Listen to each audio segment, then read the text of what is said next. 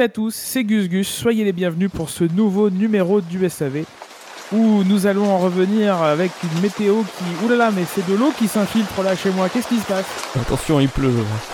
Oh là là Terrible, je vais chercher ma parapluie là. Ah, c'est raté. Ah, quel, quel gag incroyable pour commencer cette émission. Merci Spiger pour cette brillante idée. Euh... 4 minutes de retard du coup. Cette brillante idée. voilà, brillante, brillante idée. Euh, une émission donc où vous l'aurez compris, nous allons revenir sur euh, ce dimanche 29 août. Je n'ose dire le terme de Grand Prix de Belgique 2021 tellement euh, nous avons été privés de roulage, de compétition, de sport, mais nous aurons, nous aurons l'occasion, j'aime bafouille, d'y revenir.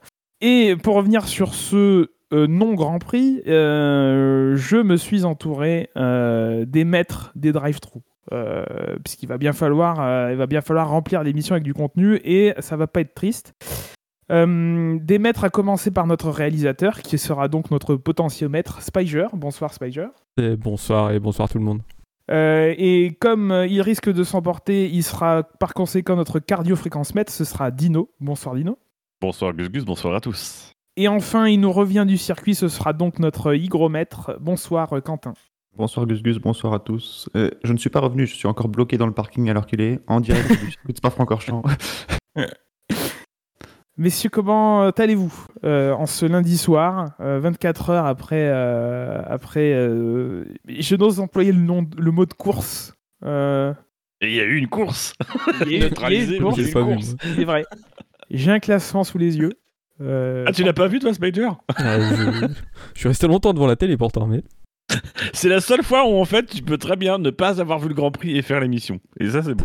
bah, je sais pas comment vous vous l'avez vécu, mais moi j'étais pas chez moi. Moi non plus. Et en fait, j'ai été mis au courant du truc par, euh, par toi, Dino, quand, quand t'as tagué tout le monde dans l'équipe. Oui, euh, les gars, qu'est-ce qui se passe? S'il n'y a pas de classement, si on repart pas euh, Est-ce qu'on fait un quintet plus ou moins Moi, à, 15h, j'étais ah. chez moi, mais à 18h30, je n'étais plus chez moi. Oh merde, t'as raté le, moment intéressant. C'est ça. Alors, on, va commencer un peu par, euh, par les notes et par le ressenti sur, euh, sur ce qui s'est passé. Euh, comment est-ce que vous, vous avez pris le déroulement des, des choses hier? Comment est-ce que vous, dans quel état d'esprit vous êtes aujourd'hui, 24 heures après? Et on reviendra évidemment sur les notes qui ont été données dans la foulée. Bah, réchauffé déjà par rapport à hier. Après, je sais pas, je sais pas dans quelle mesure euh, mon impression de la journée d'hier va empiéter sur, euh, sur le, le, déroulement de l'émission aussi, mais dans l'ensemble, c'était une agréable journée, mais euh, ça fait un peu cher pour juste une agréable journée, quoi. Sache que nous, du coup, on était sec et euh, on n'a pas payé grand chose. Donc, si ça peut vraiment améliorer ta journée, dis-toi que nous, vraiment, c'était terrible parce que c'était gratuit. Alors, on vous a pas tout à fait donné euh, la possibilité de noter, même si on, on vous a donné un petit peu de, comment dire, un choix à faire. Euh, puisque vous avez été quand même 64 à nous, envoyer un, quintet plus ou moins et des notes. Euh, on vous remercie. Euh, pour 34 d'entre vous, vous avez donné la note de plus l'infini. voilà. Et pour 30 d'entre vous, vous avez donné la note de plus l'infini plus 1. voilà. je pense que j'ai bien envie, moi, d'enlever l'infini à cette note-là. Euh, ça sera raccord avec les notes que nous avons données en interne. Alors, tout, le monde n'a pas choisi de noter, euh, de noter ce, Grand Prix. Encore une fois, je mets Grand Prix entre, guillemets. Benlop a donné un, 0, Bilo a donné 1,5, euh, Dino, tu as mis 0, McLovin a mis 1, Scani a mis 0, Toms a mis 0,63. Et voilà. Et donc, ce qui en manipulant un petit peu la note des auditeurs, puisque la moyenne entre infini plus 1 et infini euh, avec euh, vos votes fait à peu près 0,531, ça nous donne une moyenne de 0,52 qui est évidemment de loin la plus basse euh, cette saison. Alors, du côté des commentaires, puisque certains de nos chroniqueurs m'ont envoyé des choses à dire, il y a Bilo euh, qui. Euh, voici ma note pour le Grand Prix 15, une course très indécise avec tous les pilotes qui se tenaient dans un mouchoir. Un Verstappen qui a failli doubler le leader à plusieurs reprises. Belle bataille. Des crashs tous les deux tours, certes uniquement provoqués par Perez, belle stratégie de la safety car et un résultat incroyable avec la première victoire de Mélenteur après tant d'années que d'émotions. Vu que la course a duré 10 fois moins longtemps, je divise mon 15 par 10, donc 1,5. On a McLovin qui euh, a aussi dit qu'il, euh, puisque la, FIA estime qu'il y a une course, tout ce qu'il y a plus de... Euh, je recommence, j'en bafouille. Puisque la FIA estime qu'il y a une course, tout ce qu'il y a d'officiel, alors je note 1 sur 20. Le 1, c'est parce que tout le monde est en bonne santé. et enfin, Scani. alors j'espère que vous vous rappelez que Scani a un côté peut-être un petit peu décalé. Je vais essayer de vous le faire avec sa voix, mais, mais je sais pas si ça va passer. Euh, oui, alors ma note égale à 0. Pérez dans le mur autour de formation, c'est trop. Bien fait pour ceux qui étaient là-bas. On va pas pleurer sur leur sort. Et quelle parfaite gestion de Michael Moisy. Il a fait oublier à tout jamais Charlie Whiting un coup de maître. Voilà, il me précise bien, tu mettras l'ironie 1. Voilà, histoire que pas non plus. Euh, voilà. Tu aurais peut-être dû faire un lancer de dés avant de, citer Scani. oui, c'est vrai. Euh, et, avec s'il si, a pas 100 au lancer de descend, euh, je le fais avec un ton neutre, tu vois, euh, histoire de le faire passer pour du premier degré. Messieurs, qu'est-ce que vous avez à dire de plus avant qu'on en revienne plus tard dans l'émission sur cet épineux sujet qui est le déroulement de ce dimanche après-midi? Bah, merci Julien Febro et, euh, et, euh, et, Romain Grosjean pour avoir un peu animé euh, cet après-midi. après, c'était inintéressant. Donc voilà, je ne vais pas esquisser le débat parce que je pense qu'il va, il va venir après, mais c'était inintéressant. Il n'y a vraiment rien à dire sur, sur, sur ça. C'est c'est pour ça que je l'ai même pas fait comme je fais d'habitude, où je mets après la virgule, je mets un, chiffre pour parler du pilote ou pour donner mon pilote du jour. Là, il y a, même pas d'objet, quoi. Ça, c'est, euh, c'était, ridicule, quoi. La safety car n'a pas de numéro. Non, pourtant on a un sponsor, mais pas de numéro. C'est Alors pour lancer cette émission, est-ce qu'on lancerait pas le coup d'œil dans le rétro, du coup, si vous n'avez rien à dire?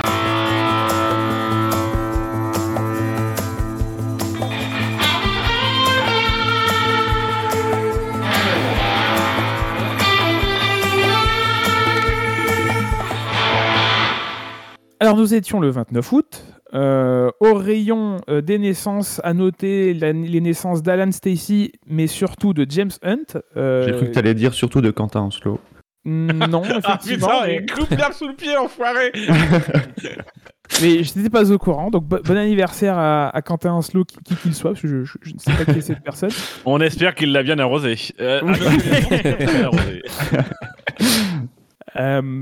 Merci.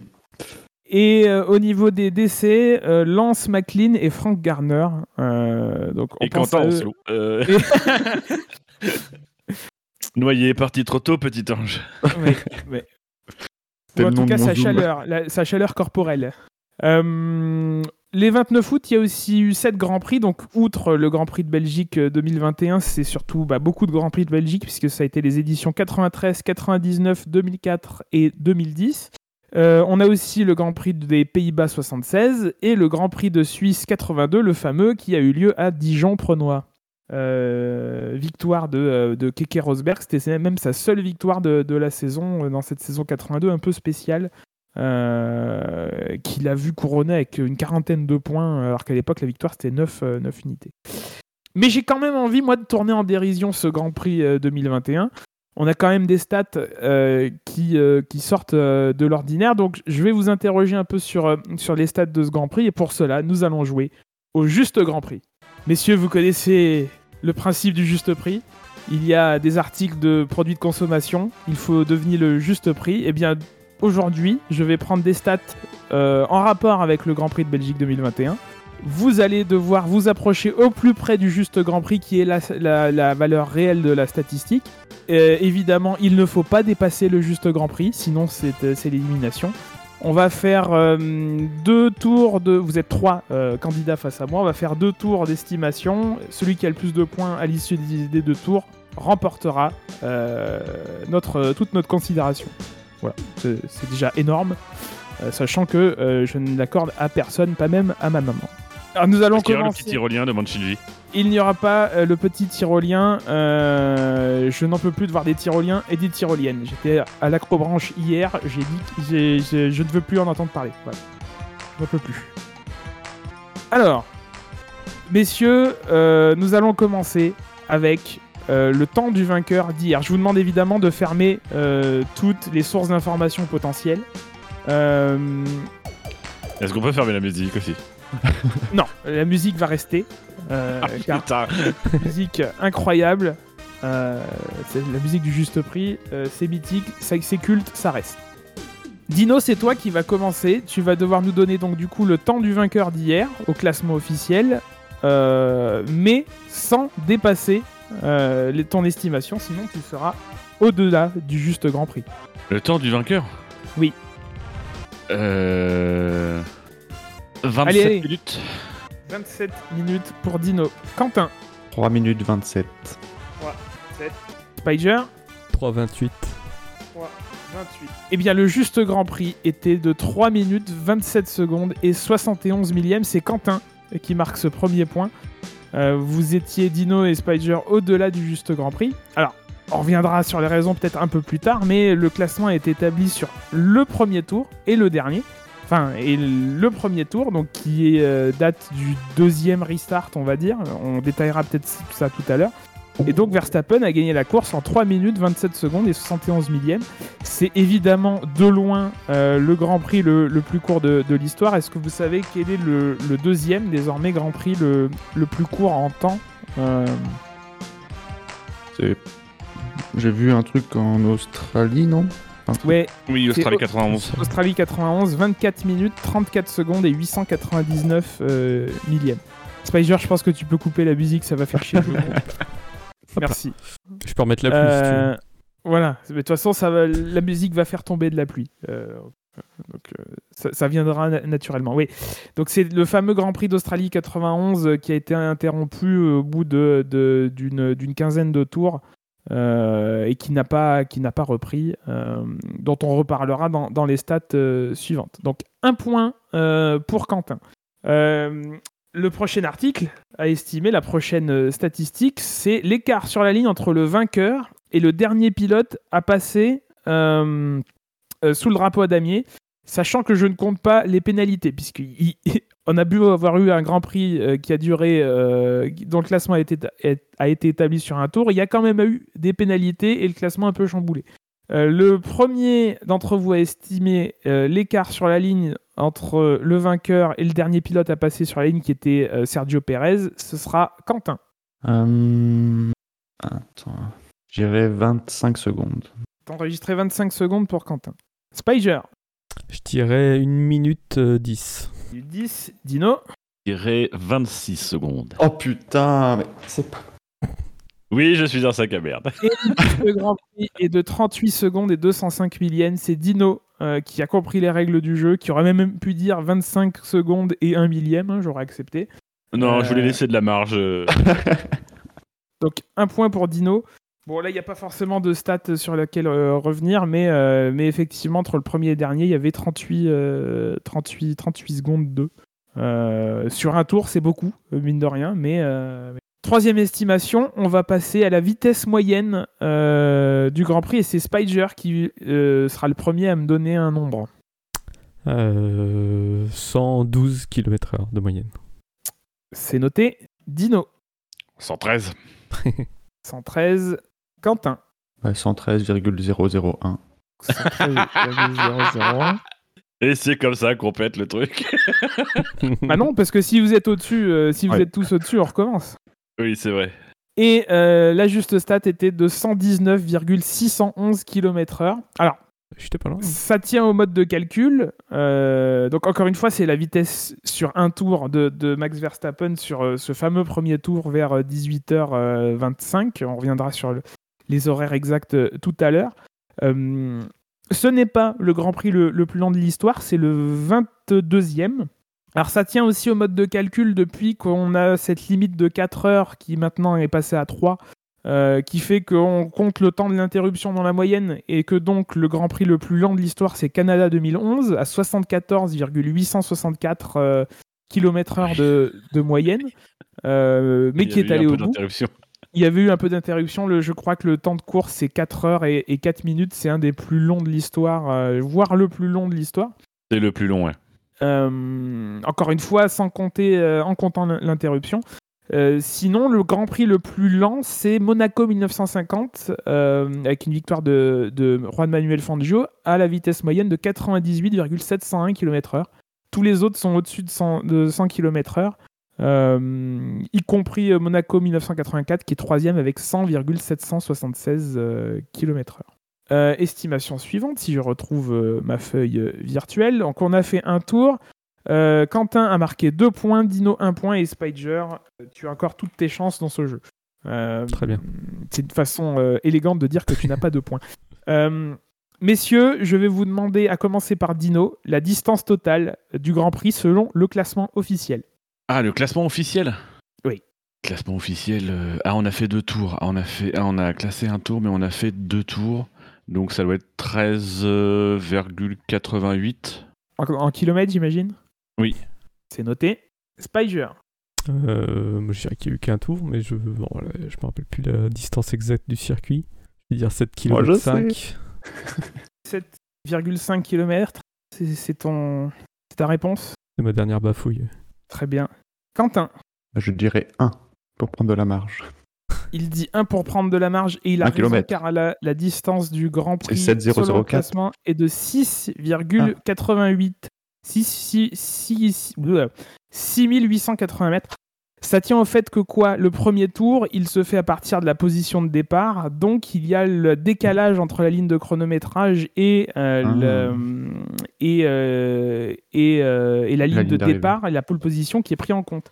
Le circuit fait 7,004 km, donc on enlève 124 mètres à la distance.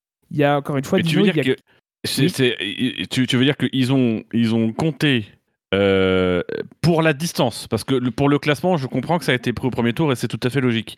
Mais pour la distance, ils ont compté qu'un seul tour.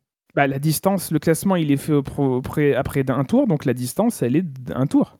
Oui, oui, c'est vrai. Oui, oui. pour une fois qu'il y a un truc de logique dans les décisions prises, on va quand même pas le jeter, quoi. Oui, mais c'est pas logique avec le reste, c'est ça le truc. Après, ils, reconnaissent euh, qu'il y a eu trois tours de parcouru, mais le classement est pris à la fin du premier tour. Et donc, après 6,880 km de, course. Donc, c'est là encore le Grand Prix euh, le plus court. Euh, donc, le deuxième Grand Prix le plus court, là encore, c'est Australie 91 avec 52,920 km. Et enfin, Monaco 1984 euh, avec 102,672 km. En termes de nombre de tours, c'est aussi évidemment le plus court, puisqu'on ne peut pas faire moins, si ce n'est euh, bah, qu'il n'y a pas de Grand Prix. Euh, dans l'absolu, il n'y a pas vraiment eu de Grand Prix. et ça précède dans cette statistique-là une flopée de Grand Prix d'Allemagne sur la Nordschleife.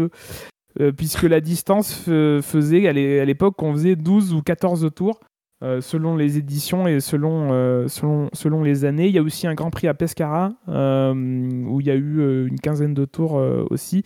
Et ce Grand Prix d'Australie 91, qui, qui a compté aussi, le temps que je retrouve, voilà, 14 tours. Mais sur les 20 premiers, il y a 18 Grands Prix d'Allemagne, Belgique 2021 et Australie 91. Ça nous fait un troisième point pour, pour Quentin qui s'envole à tête du classement un point décisif peut-être à venir avec cette euh, cinquième question. Euh, et c'est Spiger qui va commencer. En nous, je vous demande quel est le quantième podium de Williams euh, qui a été marqué par George Russell hier. Donc en gros, combien de, de podiums compte Williams aujourd'hui en Formule 1 Pas 145. Je ne sais pas du tout. 145 pour Spiger. Quentin Aucune idée également. Euh plus que ça. bah allez, 146. Euh, Désolé Spider. Enfin, peut-être pas, on sait pas. De toute façon, c'est pour que Dino dise 147 derrière, donc c'est pas grave. Non, je vais mettre un peu de panache. 148. Euh, Si c'est 147, je jubile. eh c'est dommage. Euh, c'est dommage car vous êtes tous les trois bien en dessous du total puisque c'était 313. Euh, c'était le 300e, 313e euh, podium de, Williams, alors qui, dans le classement des podiums, je crois, est à la Euh, attends, constructeur, podium par nombre. Euh, à la troisième place, euh, Ferrari est premier avec 776 podiums euh, et McLaren deuxième avec 491. C'est Mercedes qui, qui remonte à la quatrième place au fur et à mesure de leur domination sur la période hybride, puisqu'on en est- on en est à 251. En 5, c'est Lotus avec 197. Surtout, ce qui m'intéresse aussi dans ce podium de En Williams. 6, c'est Hamilton. En pardon? En 6, six, c'est Hamilton. Je oui. crois qu'Hamilton, il est seul, à oui. 162-16 ou un truc dans le genre. Oui, après, on a Schumacher euh, qui est dans, dans ces eaux-là euh, aussi. Euh, et euh, ce qui m'intéresse surtout dans, dans, cette, dans cette stade de podium de, de Williams, c'est que sur cette année, du coup, c'est le huitième constructeur différent à signer un podium. Euh, je fais euh, fi de toutes les considérations de est-ce que le podium est mérité ou pas, ou je, je ne sais quoi. Euh, c'est assez exceptionnel, ça n'était pas arrivé depuis 2009. Euh, le record est de 10 en, en 78 et en, et en 89. Et euh, il y a eu très peu d'instances de, de, de, saison avec 9 constructeurs di- différents sur le podium. Cette année, ça va être compliqué parce que du coup, c'est Alfa Romeo et, et As qui n'ont pas encore goûté au- au champagne, enfin au vin mousseux. Euh, et donc, euh, il y a eu 9 constructeurs différents sur un podium euh, sur les saisons 75, 81, 82, 97 et 2008. On en est donc à 3 points pour Quentin, 2 pour Dino et Spider qui peut toujours sauver l'honneur et offrir la victoire à Quentin. Avec cette dernière question, sauf s'il y a égalité, auquel cas je vous départagerai avec, avec la dernière manche. Combien euh, donc Verstappen a mené un tour hier, hein, puisque le classement a été fait sur, sur un tour, pour un total de combien cette saison? Euh, Et c'est Quentin qui nous donne le chiffre en premier. Hmm. J'ai pas compris la question. Bah, combien jusqu'ici euh, Verstappen a-t-il mené de tours cette saison, sachant qu'il en a mené un hier? Il a mené en fait son unième tour euh, hier en fait De la saison. de la saison. En tête. Ah, De la saison. mené pas mal quand même. euh, 191. 191, c'est ta réponse. C'est trop, mais oui. Je crois que j'ai fermé ma feuille. Euh, attends, bouge pas. Euh, c'est où? Historique. Onglet récemment fermé. Non. Qu'est-ce que j'ai fait de mon truc? Ne quittez pas. Une petite interruption. Nous allons euh, tout de suite euh, remettre de l'eau dans euh, l'apéro de Gus Gus. Ah, c'est un bon. peu de musique. Pour, pour- pour Non, non, c'est bon, c'est bon. Ah. 191. Dino. Euh... 153. 153. Spider. 192. Et euh, le juste grand prix de cette statistique était 404. C'était le 404e euh, tour euh, mené par, euh, par Max Verstappen cette saison. Oui, il y a une erreur. On n'a pas trouvé le. Bah, du coup, on l'a pas bien vu, le 404e. On l'a pas trouvé. Euh, not found. Euh, il est. Ça, c'est ce que me dit ma, ma compagne quand elle veut pas faire l'amour.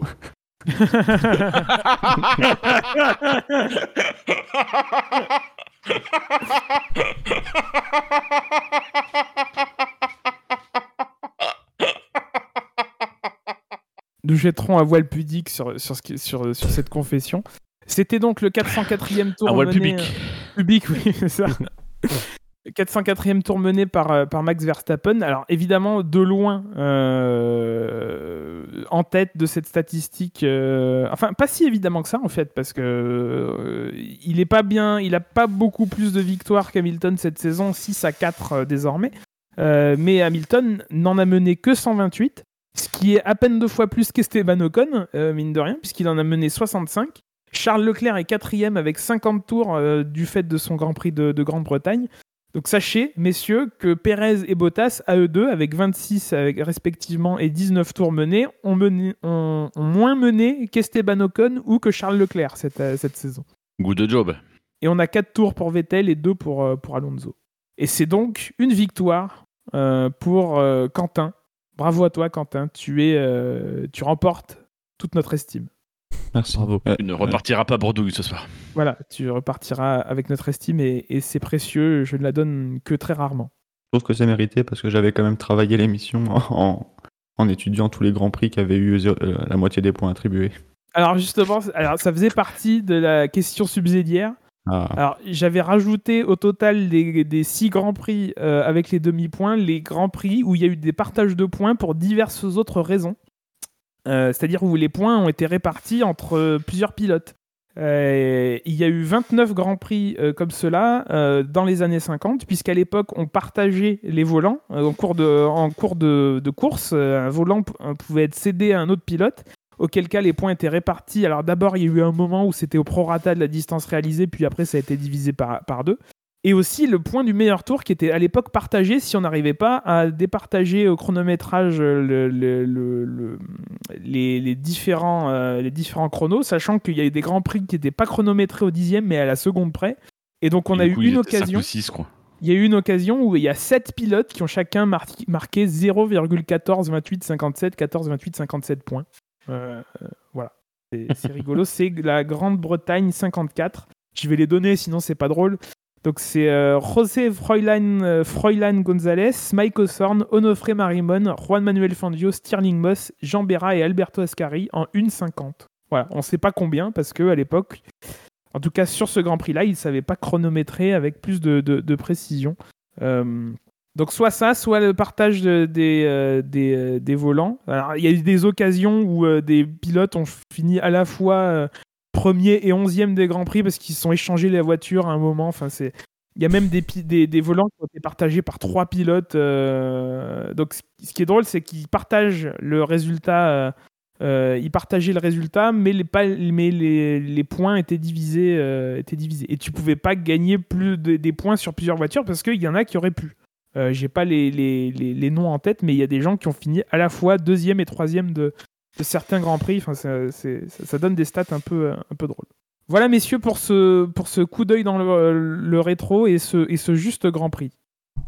Merci, On va passer, Gus. Très bien. je, je vous en prie. On va passer au quintet plus ou moins? Oh oui Eh oui, les chevaux et le tiercé, moi, c'est mon dada.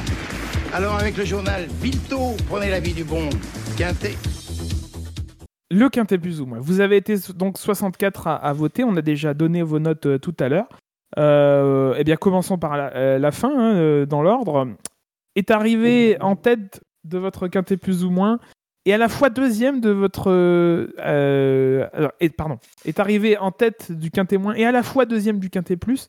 Alan van der Merwe, je ne vais pas faire de, de- de suspense. Alors, il a récolté 578 votes positifs, mais 5 695 votes négatifs pour un score total de moins 117.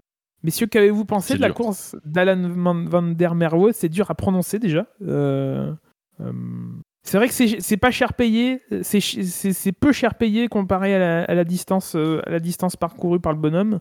Euh, Moi, je, suis d'autant plus surpris que sur place, à chaque passage qu'il faisait, c'était une ambiance incroyable.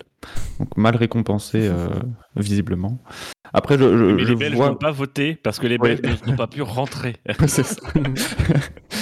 Mais euh, je vois qu'il y a une déception parce que il a refait un passage après, euh, après, la, après le dernier drapeau rouge. Et là, là, le pauvre, il s'est fait huer comme jamais. Mais, c'est- mais non, euh, oui, dommage. Mais belle course. Est-ce qu'il était à fond absolu? Évidemment. Bah, il avait l'air de, de s'amuser, lui, en tout cas. On a peut-être on a trouvé un qui s'est amusé en fait. Bah, je pense que eux, ouais, se sont bien marrés, de manière générale. Enfin, eux ont apprécié. Parce que pour le coup, euh, ça avait l'air de bien rouler, entre guillemets, pour eux. Donc, euh, avec un petit peu de glisse et tout, ça devait être sympa. Bien, j'enchaîne sur le, le deuxième de ce quintet moins, qui est aussi le vainqueur du quintet plus.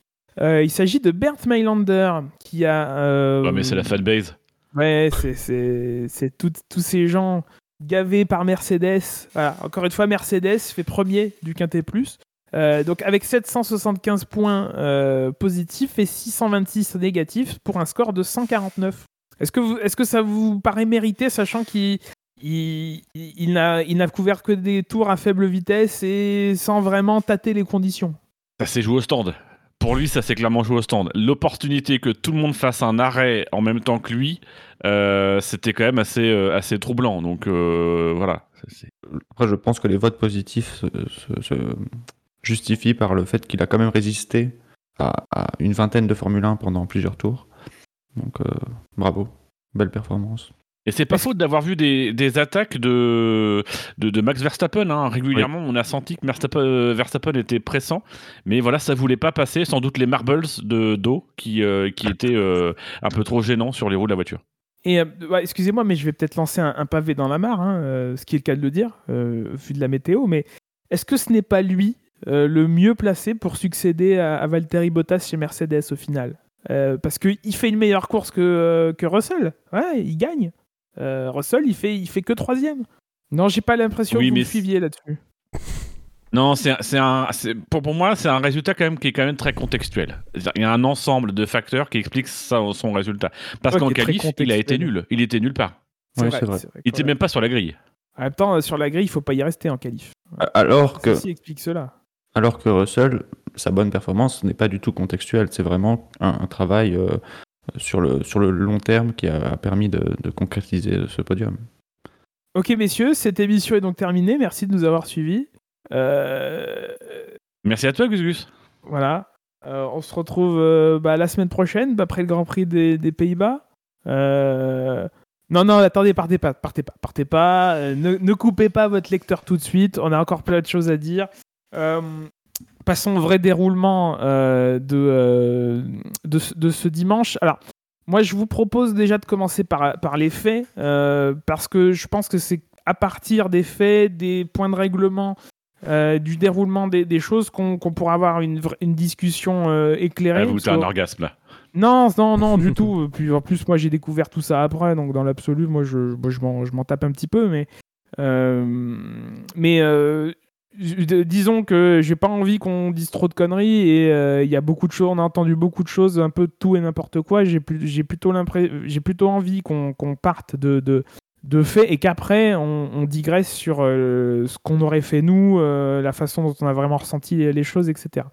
Donc ce dimanche, il y a déjà eu deux courses, d'abord de F3 puis de, de Porsche Super Cup. Il pleuvait, ça n'a échappé à personne. Euh, les courses, a priori, sont relativement bien placées. Moi, j'ai pas vu, mais euh, a priori, c'est allé à son terme à chaque fois, même si c'était euh, mouillé. J'imagine que ça a été animé tout de même. La procédure de départ en Formule 1 euh, s'est faite relativement normalement. Donc Pérez, Pérez s'est sorti au combe. Il a dans un premier temps pas pu prendre le départ. Le départ sous safety car a été euh, annoncé, ce qui rend les pneus pluie euh, obligatoires hein, selon le règlement. Juste avant 15h, au moment où la procédure allait être lancée, parce que les moteurs étaient lancés, donc ce qui veut dire que les écuries n'avaient pas eu de, contre-ordre à- à se faire. Euh, L'annonce a été faite que euh, le départ allait être décalé. Alors d'abord de 10 minutes, puis ensuite de 15, puis etc. jusqu'à euh, ce qu'on donne un départ à 14h25. Alors tout ça, c'est régi par l'article 42.1 euh, B du règlement sportif de, la Formule 1. Il y a un délai de 10 minutes de prévenance à, à respecter. Donc des décalages successifs, etc. etc. À 15h25, effectivement, la safety car est partie, ce qui a eu deux implications. Déjà, ça a lancé, euh, ça a arrêté à 15h l'heure de départ du chronomètre, de la fenêtre de 3 heures qui auparavant était de 4, euh, qui maintenant est de 3 heures, pour euh, le déroulement euh, complet du, du Grand Prix, interruption incluse. Donc, le chrono a démarré en fait à 15h. Donc, euh, techniquement, euh, sans euh, décision particulière et spéciale prise par la direction de course, à 18h, tout le monde pliait et c'était terminé. Ça, c'est l'article 6.5 qui, le dit. Autre, implication de démarrer sous safety car, c'est que le nombre de tours de formation est retranché de la distance initialement prévue. Euh, à part le premier qui est le tour de formation normal. Euh, donc là, on est parti. euh, était parti pour 44 tours, euh, 44 tours de, course. On a fait deux tours de formation. Le drapeau rouge a été sorti. Donc la procédure interrompue. Le départ n'a donc pas été donné à ce moment-là. Et donc si on relançait la course, c'était, à, quel que soit, à quelques moments que ce soit, c'était pour 43 tours. Donc euh, la, procédure est interrompue. Euh, il faut suivre du coup l'article 51 qui régit, euh, qui dispose de la manière dont on interrompt une course. Donc c'est tout simplement un, drapeau rouge et comment on se met dans les stands et, qu'on se range. La course n'a pas commencé, comme je l'ai dit. Et donc, on a couvert deux tours derrière la safety car, ce qui réduit la course de 43 à 43 tours, même si c'est pas important, mais c'est des choses qui, auraient, qui auraient eu leur importance s'il y avait moins plu et qu'on avait pu lancer plus tard. Il s'est passé grosso modo une heure et demie sans qu'on ait vraiment de nouvelles supplémentaires. donc, donc, voilà, le chrono tournait. Et à 17h, les commissaires ont publié une décision se basant sur le Code sportif international, qui est donc le, document suprême hein, de la FIA, euh, qui euh, est euh, avant tout, tout règlement particulier des, compétitions, ce qui régit le, sport automobile et les compétitions de sport automobile avant qu'elles aient chacun leur propre, leur propre règlement. Ils se sont basés sur l'article 11.9.3o qui leur permet de prendre des décisions et notamment de suspendre provisoirement une, une compétition. Euh, ils l'ont suspendu à 17h pile, donc ils ont grosso modo bloqué le chrono euh, à une heure. Ils, ont, ils se sont laissés une heure de, battement pour essayer euh, de relancer la, course. Après, ça c'est déjà une interprétation, mais grosso modo, le chrono s'est arrêté à 17h sur les coups de 18h, on a commencé à avoir un peu d'activité et à 18h17, la course a effectivement démarré. Euh, donc il y a eu une dizaine de minutes pendant laquelle euh, les écuries ont pu se préparer. À 18h17, le départ a été donné depuis la voie des stands pour avec un chrono qui, qui, qui a commencé à, 1h. Euh, deux tours ont été complétés derrière la, voiture de, sécurité sous, sous régime de voiture de, de, sécurité. Alors après, Là, on a un petit peu improvisé, on va pas se mentir, puisque visiblement les panneaux safety car n'étaient pas de sortie, etc., etc. Il n'empêche que officiellement pour la FIA, le départ a été donné à ce moment-là. Et dans le troisième tour, le drapeau rouge a été sorti euh, sans que cela interrompe le chronomètre, hein, du coup, qui a continué à, qui a continué à, à, s'égrener. Euh, drapeau rouge sorti à 18h25 et à 18h52, on a annoncé la fin de la course. Donc euh, trois tours ont été. Le drapeau rouge a été sorti au bout du troisième tour officiellement. Donc le classement a été pris à la fin de l'avant-dernier tour précédent, le tour où le signal de suspension de la course a été donné. Donc grosso modo, ça correspond à la fin du premier tour. Euh, donc là, ça c'est l'article 51.14. et l'attribution des points a été de la moitié puisque le leader a euh, complété deux tours au moment où la, course a été euh, interrompue. C'est pas le nombre de tours du classement qui compte, mais c'est le nombre de tours qui ont été parcourus par le, par le, par le leader.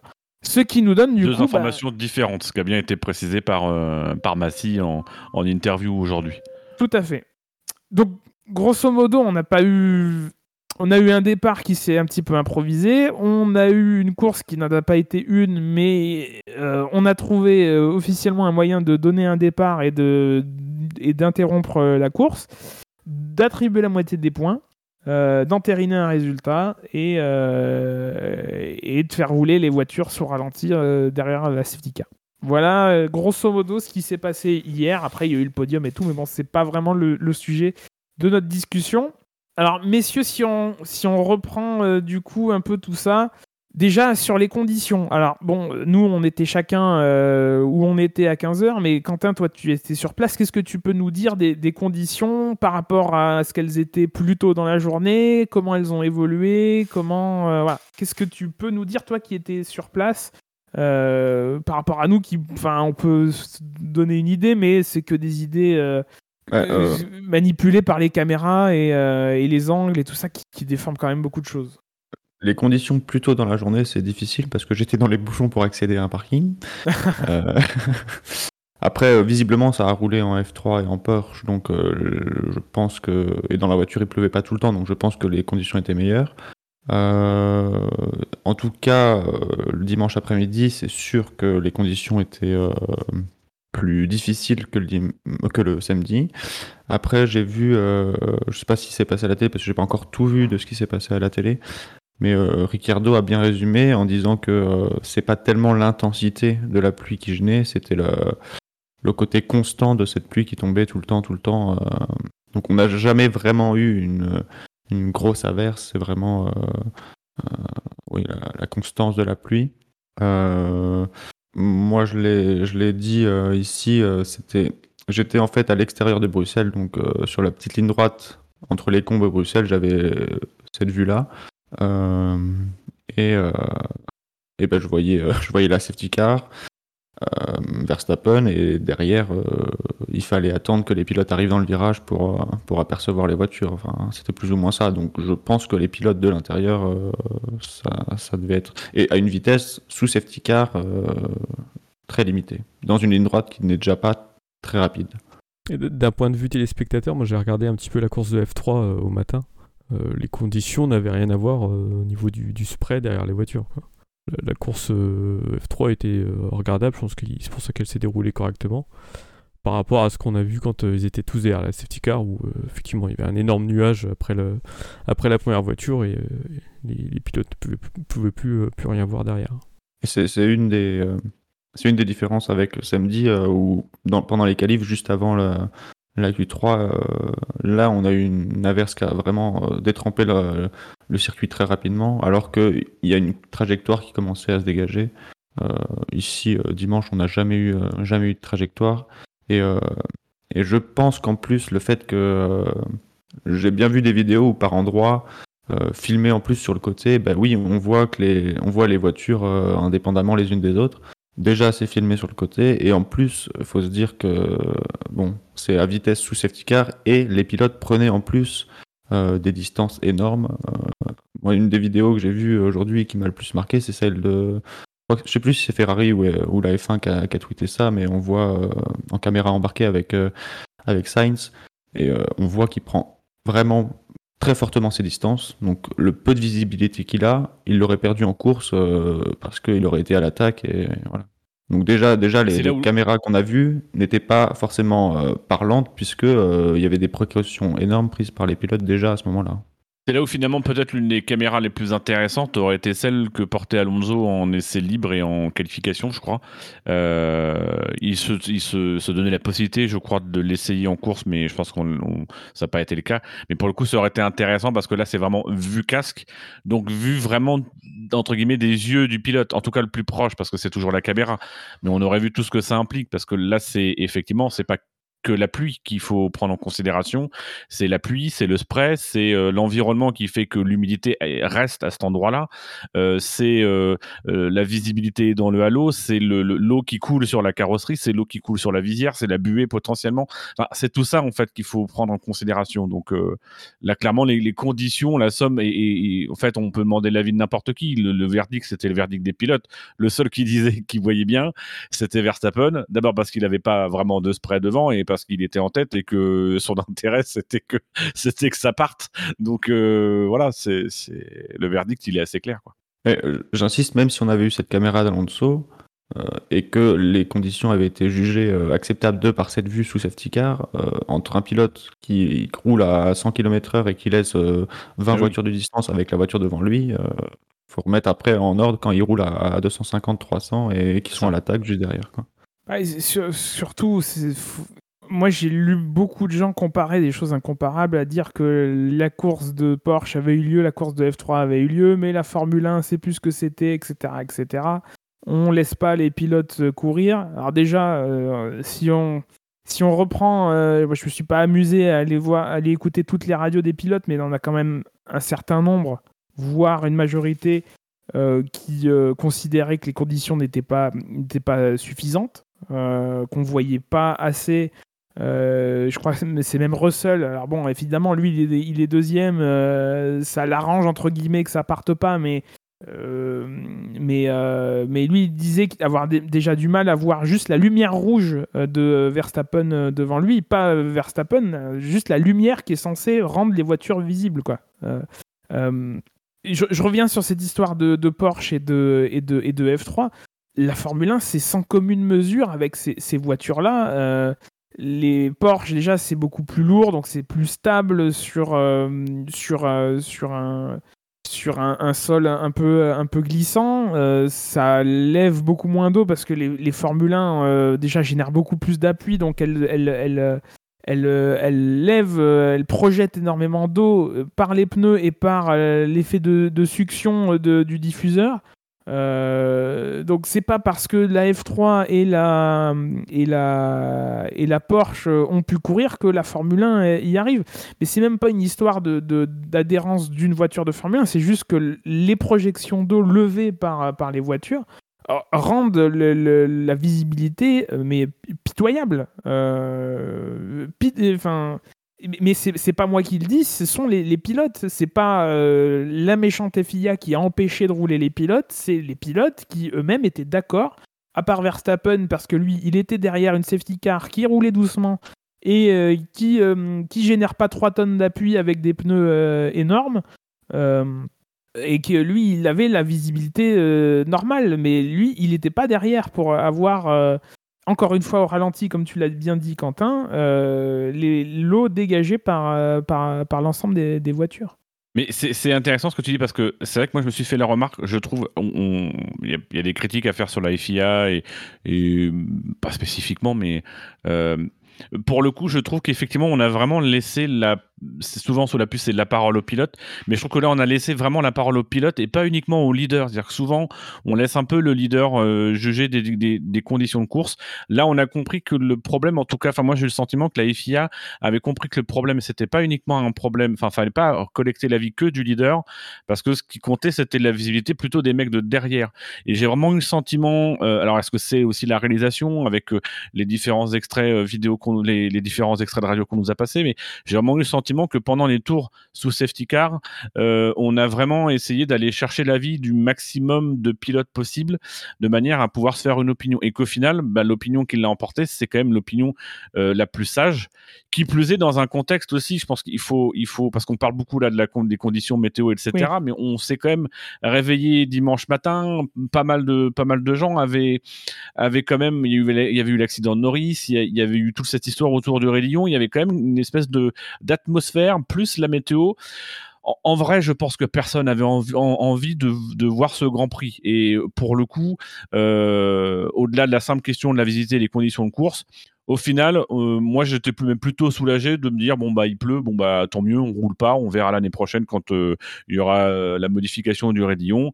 Et, voilà, parce que c'est vrai qu'on avait quand même, on abordait tous quand même un petit peu cette course. En tout cas, je pense beaucoup aborder cette course avec un petit peu d'interrogation sur notamment ce premier passage dans le Rédillon. Et là, sous la pluie, c'était critique. Donc il y aura rien après. Donc je, te, je te retransmets la parole, Non, mais effectivement, c'était pas Interlagos 2003 où, euh, où, euh, où, où, le drainage de la, de la piste était, euh, était à revoir, où c'est la piste qui, qui, et l'adhérence qui posait problème. Ouais. C'est, c'est comment, comment on, voit le danger. Quoi. C'est... Et encore plus, effectivement, dans, dans le Rédillon avec, avec l'accident de Norris, l'accident W Series.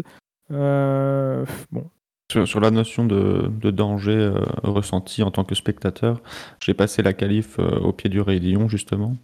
Et euh, il y avait vraiment cette peur, mais qui te fait frissonner tout le corps, plus au passage des Mercedes et des Red Bull, parce que franchement, visuellement, ça se voyait que, que ces deux-là passaient beaucoup plus rapidement. Mais à un point rapide sous l'eau que c'en était effrayant. Alors, euh, bon, je sais pas comment vous, vous l'avez vécu, mais j'imagine que devant la télé, on a peur quand on voit l'image, mais quand tu es devant le Rédillon et que tu as 20 voitures qui passent, bah, c'est euh, 20 fois par tour que, que tu as peur. Euh. donc c'était une sensation très étrange à avoir. Et je pense que le troisième qui voulait passer aussi vite que les Mercedes et les Red Bull, c'était Norris, et on a bien vu ce que ça a donné. Et au final, c'est peut-être ça un peu le problème de cet après-midi. C'est-à-dire que je pense que si les instances étaient arrivées à 15h20 en nous disant Bon voilà, écoutez, euh, on a fait le tour, on, a fait le tour euh, de piste, on a fait deux trois tours. Là, c'est clairement pas visible. Le règlement fait que, euh, bah voilà, on a trois heures. on va être honnête avec vous, on rentre chez nous. Euh, voilà, on, plie les goals. Euh, même à la limite, il y aurait eu l'histoire d'attribution de points, etc. Je pense que ça n'aurait pas fait polémique.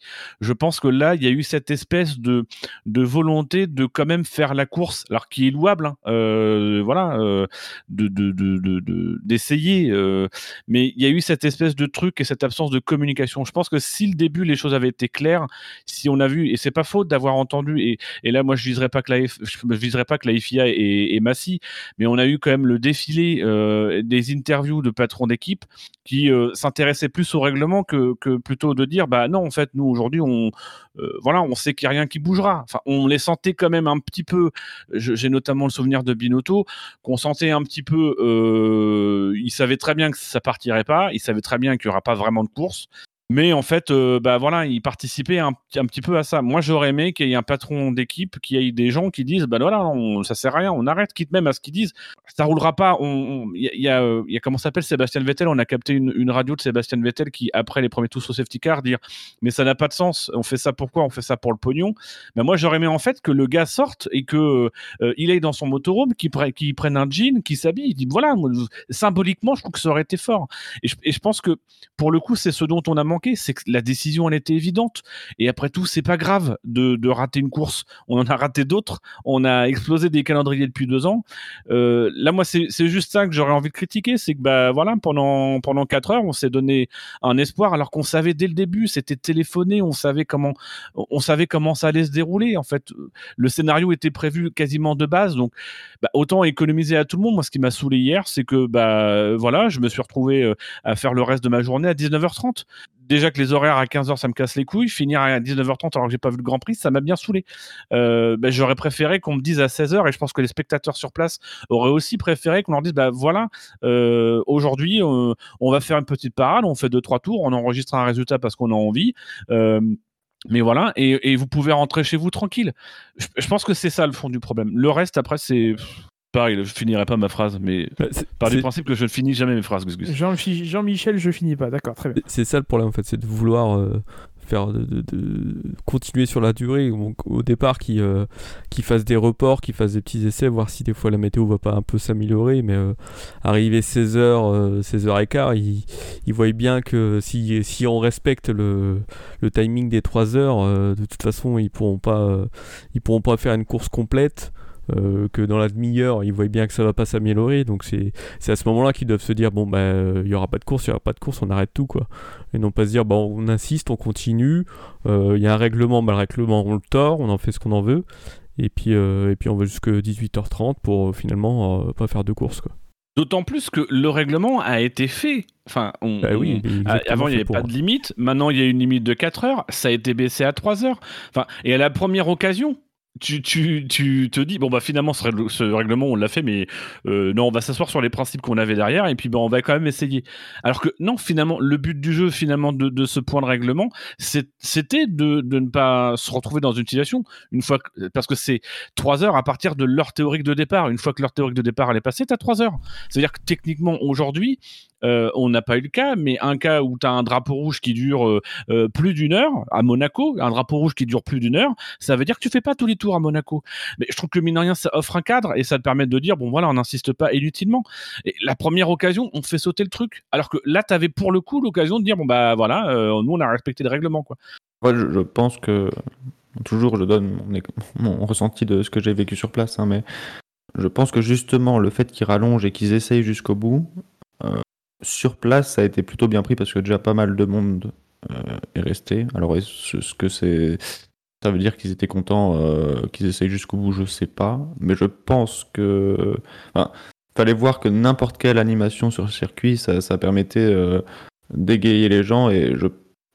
Rien que des tours sous safety car, ça suffisait déjà à, à, à faire mieux que, que, si on n'avait rien eu. Donc je pense que annuler à 15h20 ou un truc comme ça, ça aurait été bien pire que, que de nous laisser attendre euh, même jusqu'à 18h30 pour essayer un truc. Après, je suis. Ce que je comprends pas trop, c'est qu'ils aient attendu autant de temps pour euh, faire les deux tours sous safety car et avoir le classement. Si tu fais, si t'attends autant, bah, autant te dire que. Enfin, je comprends pas pourquoi on a attendu autant de temps pour finalement Après, faire le deux tours en sachant qu'il y aurait rien derrière, alors que. euh, Alors que donner 18 l'impression, justement. Donner l'impression que. que je, je pense que dès le début, le scénario, c'est de se dire bon, on va, on va au moins faire les deux tours et puis euh, on va rentrer chez nous. Mais que malgré tout, on essaye de montrer. Et, et je pense que vraiment, ils ont sincèrement essayé de caler à un moment donné un semblant de course. Euh, parce que finalement, ce qu'on nous dit, excuse-moi, je t'interromps, ce qu'on nous dit euh, du côté des instances, que du côté de la FIA ou de la FOM, c'est qu'autour de 18h, il semblait y avoir une fenêtre où les conditions étaient un peu meilleures. Voilà. Moi, Ah, je ne fais que est appuyé relayer d'ailleurs par qui- certaines équipes. je- sans doute, mais après, par exemple, peu- a dit que. Tout le monde a un peu le même intérêt à ce que ce genre d'information aille dans le même sens. Je dis pas que c'est vrai ou que c'est faux. Dans l'absolu, j'en ai aucune idée. Je suis pas météorologue, météorologue. J'ai pas les données pour, euh, pour appuyer dans un sens ou, dans l'autre. Mais je trouverais étonnant qu'il y ait un, son discordant. euh, bah, euh, dans, dans, dans, tout ça, tous les, tous les intérêts sont, sont les mêmes dans ce pôle-là, écurie, FIA, FOM. Les premiers qui pourraient se retourner, c'est euh, le promoteur du Grand Prix, euh, qui on va peut-être commencer à migrer sur ces, questions-là. Euh, avant, on, en reparlera peut-être plus, tard, mais qui lui bah, euh, s'est vu soutirer une, course. Les fans, évidemment, sont les ayant ceux qui ont, qui ont, payé ça le plus, le plus cher, hein, bien sûr. Ben, c'est typiquement quand Lewis Hamilton a euh, dit qu'il espère qu'il y aura un remboursement des fans. euh, la question c'est qui rembourse? Et c'est là où ça devient compliqué et c'est là où euh, on a beau critiquer malgré tout il faut comprendre que la F1 est un business que la F1 est un business qui soumet fortement les circuits les écuries et que oui organiser une course même si c'est un simulacre de course c'est organiser une course budgétairement on, on est déjà passé d'une saison de 23 à 22 euh, donc déjà c'est un impact. Il y aura peut-être même moins de courses. Euh, on sort quand même d'une saison 2020 où il y a eu peu de courses, où il y a eu des écuries qui ont été au bord de la faillite. Donc euh, euh, l'insistance, elle est plus que jamais d'essayer de faire une course pour ne pas se retrouver dans des, dans des considérations de est-ce qu'il faut rembourser les fans ou pas. Au final, ils, y- seront quand même. mais c'est, d'ailleurs ça a été dit aujourd'hui puisqu'on a posé la question à Stefano Domenicali euh, et Domenicali a dit oh mais c'est pas nous qui gérons la billetterie. Donc en fait ça va être qui Mais tout comme, rappelez-vous au début du Covid, quand vous organisiez un voyage, de savoir, euh, mais si on annule, qui rembourse, etc. C'est exactement la même histoire. C'est ce qui va se passer là dans les, dans les jours ou dans les semaines à venir. C'est ce qui va devoir. Il semblerait qu'il y aura des discussions euh, à Zandvoort sur ça entre les, entre les différentes parties prenantes, mais euh, voilà, c'est l'enjeu aujourd'hui. Oui, appeler un remboursement, ok, mais le problème, c'est que le nœud du problème, c'est qu'on a tout fait pour ne pas se retrouver dans cette situation de rembourser les fans parce que c'est trop compliqué économiquement. En Euh, fait, mais a priori, c'est ce qui, ce qui, c'est ce qui s'est passé. Moi, c'est pour ça que j'ai l'impression.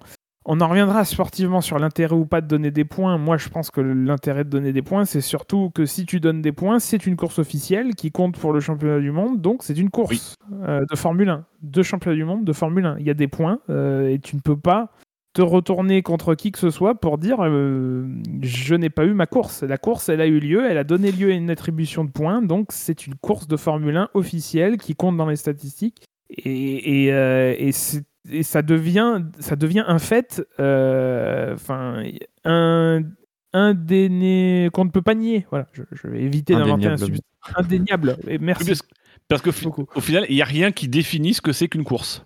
Bah, C'est quoi une course? Est-ce que pour une course, il faut un dépassement? Donc du coup, Valence 2012, c'est pas une course. Est-ce que pour une course, il faut euh, Non mais c'est ça du coup un peu les débats qui sont apparus depuis hier. C'est du coup, est-ce que c'est vraiment une course? Mais t'as tout dit, Gus Gus. À partir du moment où on a un classement, on a un podium, on a des points qui sont distribués, c'est une course. Alors c'est une course euh, un peu atypique, mais c'est une course. Euh, Dino, je suis d'accord avec ce que tu disais tout à l'heure. La F1, bien sûr, c'est un sport, mais c'est aussi un business. Et que ça plaise ou non à certains, c'est un business. Le problème, je pense que si on doit viser un des problèmes, c'est euh, est-ce que Mazi a fait en sorte de, de, de gérer ce business alors que son rôle à lui est purement sportif? Mais il n'est pas purement sportif, puisqu'une partie du business de la F1 finance la FIA. La FIA, aujourd'hui, c'est une espèce de, de, de, prestataire, en fait, de, de, de l'orga- de l'organisateur et les trucs techniques. Évidemment, mais ils ont toujours pris en considération euh, ces, aspects-là. C'est juste que là, c'était particulièrement criant, tellement que c'était évident qu'il n'y avait rien d'autre à faire et que c'était purement euh, pour dire qu'on avait fait une course.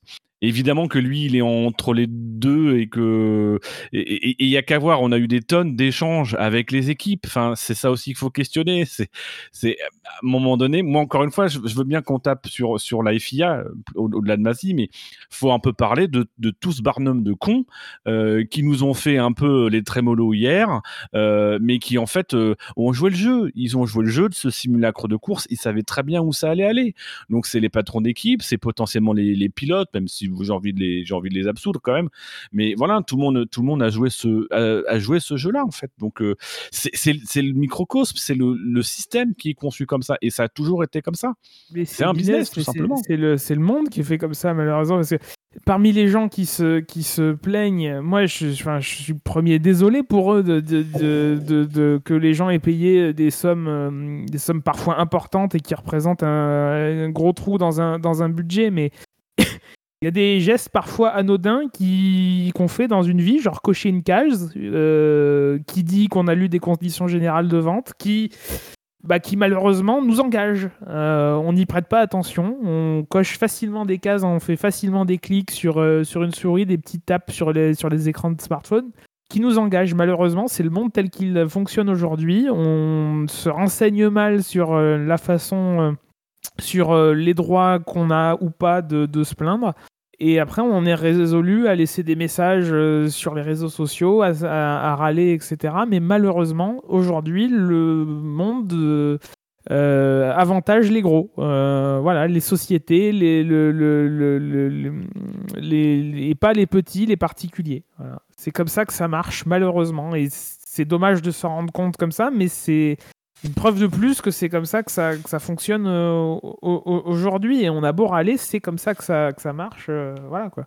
Mais, mais c'est pour pour pour euh, dans le chat il y a certaines réactions hein, qui disent que c'est c'est un peu fou d'avoir cette mentalité là mais mais c'est la compétition, c'est la compétition aussi. Je suis désolé, mais mais la réalité, elle est là. C'est qu'à un moment donné, oui, on est dans un sport qui économiquement a besoin d'argent et a besoin d'être un business, peut-être plus que d'autres sports. Donc, oui, c'est dommage d'avoir cette mentalité-là, mais mais pour le temps, pour autant, ça, a toujours été cette mentalité-là. Euh, la réduction des coûts, le le le, le, le la dépense euh, à gogo pour pour pouvoir faire de la performance, écraser l'autre s'il y a... mais ça fait partie de l'essence même de ce sport. Euh, tordre le règlement, enfin, on, nous dit euh, euh, c'est quand même dommage de tordre le règlement, mais la F1 par essence, le principe de la F1, c'est de tordre le règlement. Alors évidemment que nous on trouve que c'est con d'avoir tordu le règlement, mais dans les faits le, règlement on l'a pas tordu, on a exploité le règlement. La F1 ce week-end, la FIA a exploité tous ces artifices réglementaires pour se donner la liberté d'organiser quand même un Grand Prix. Bah, Alors oui, on est les, je pense qu'on est tous les quatre les premiers à regretter. On aurait, on a trouvé ça affligeant, mais c'est dans les règles. Et c'est de bonne guerre. Bah, c'est affligeant pour les gens qui y étaient. Moi, dans l'absolu, euh, enfin, tu vois, à titre personnel, bon, bah, ça arrive. Euh, c'est comme ça, moi. C'est en fait, moi, je me, ça faisait un moment que je me demandais quand est-ce que ça, ça, arriverait, parce que c'est un truc qui nous pend au nez depuis des, depuis des années, hein, euh, qu'une course euh, saute parce que, euh, parce que les conditions sont, sont pas bonnes. Évidemment, s'il y avait un candidat, c'était Spa. Hein, donc, à un moment, ça, ça a pas loupé. donc, c'est malheureux, mais malheureusement très prévisible quoi que ça, que ça arrive euh, un jour. Et à limite, tant mieux parce que ça veut dire aussi quand même qu'on n'a pas joué avec, euh, avec, euh, des pilotes, des commissaires, des spectateurs. évidemment, en parlant des commissaires, rappelons, enfin ou disons-le pour ceux qui ne s'en rendent pas compte, on ne peut pas déplacer comme ça un Grand Prix d'un jour. Les commissaires sont des gens bénévoles qui travaillent, qui ne sont pas des gens professionnels. En NASCAR, ça se voit, on peut, déplacer une course au, lundi, mais parce que les équipes de sécurité sont des professionnels qui sont sur, toutes les courses. En Formule 1, c'est pas possible. Il y a trop de personnes impliquées dans l'organisation euh, d'un week-end de Grand Prix, bénévoles dont ce n'est pas le métier et qui ont, des vies à côté, qui, pour, qu'on puisse déplacer euh, tout, le barnum euh, d'une journée. C'est, Logistiquement, ça aurait été possible que les écuries restent une journée de plus ou on, aurait pu trouver des, moyens. Ça a un coût hein, dans l'absolu de reloger encore tout le monde une soirée euh, sur place parce que derrière le, Grand Prix, il est, euh, euh, il est à Zandvoort, c'est pas si loin que ça, etc. Mais les commissaires, les bénévoles, c'est pas possible. C'est impossible. Après, il faut, il faut aussi, je pense, euh, alors on, on- on a une personne qui est allée sur le Grand Prix, euh, qui nous dira peut-être, j'ai vu quelques tweets passer, je crois, de toi ou, ou d'autres personnes qui étaient sur place. Euh, mais, mais par exemple, avec Gus Gus, on est allé à Monza, forcément, la perspective d'avoir un Grand Prix sous la pluie, tu te dis, je sais plus combien ça nous a coûté, ça nous a coûté euh, 350 balles, je crois, le, le, Oui, le, le ticket ticket, week-end. Forcément, tu te dis, parce que moi en plus à l'époque, c'était quand même un investissement, tu te dis, ça se trouve, euh, c'est 350 balles, plus les frais de transport, plus euh, euh, des congés que tu prends et que tu reprendras pas après. Plus Euh, le fait de supporter te Dino dis- pendant une semaine. Oui, le fait de dormir avec Gus mais mais Dormir forcément, dans tu Gus te Gus.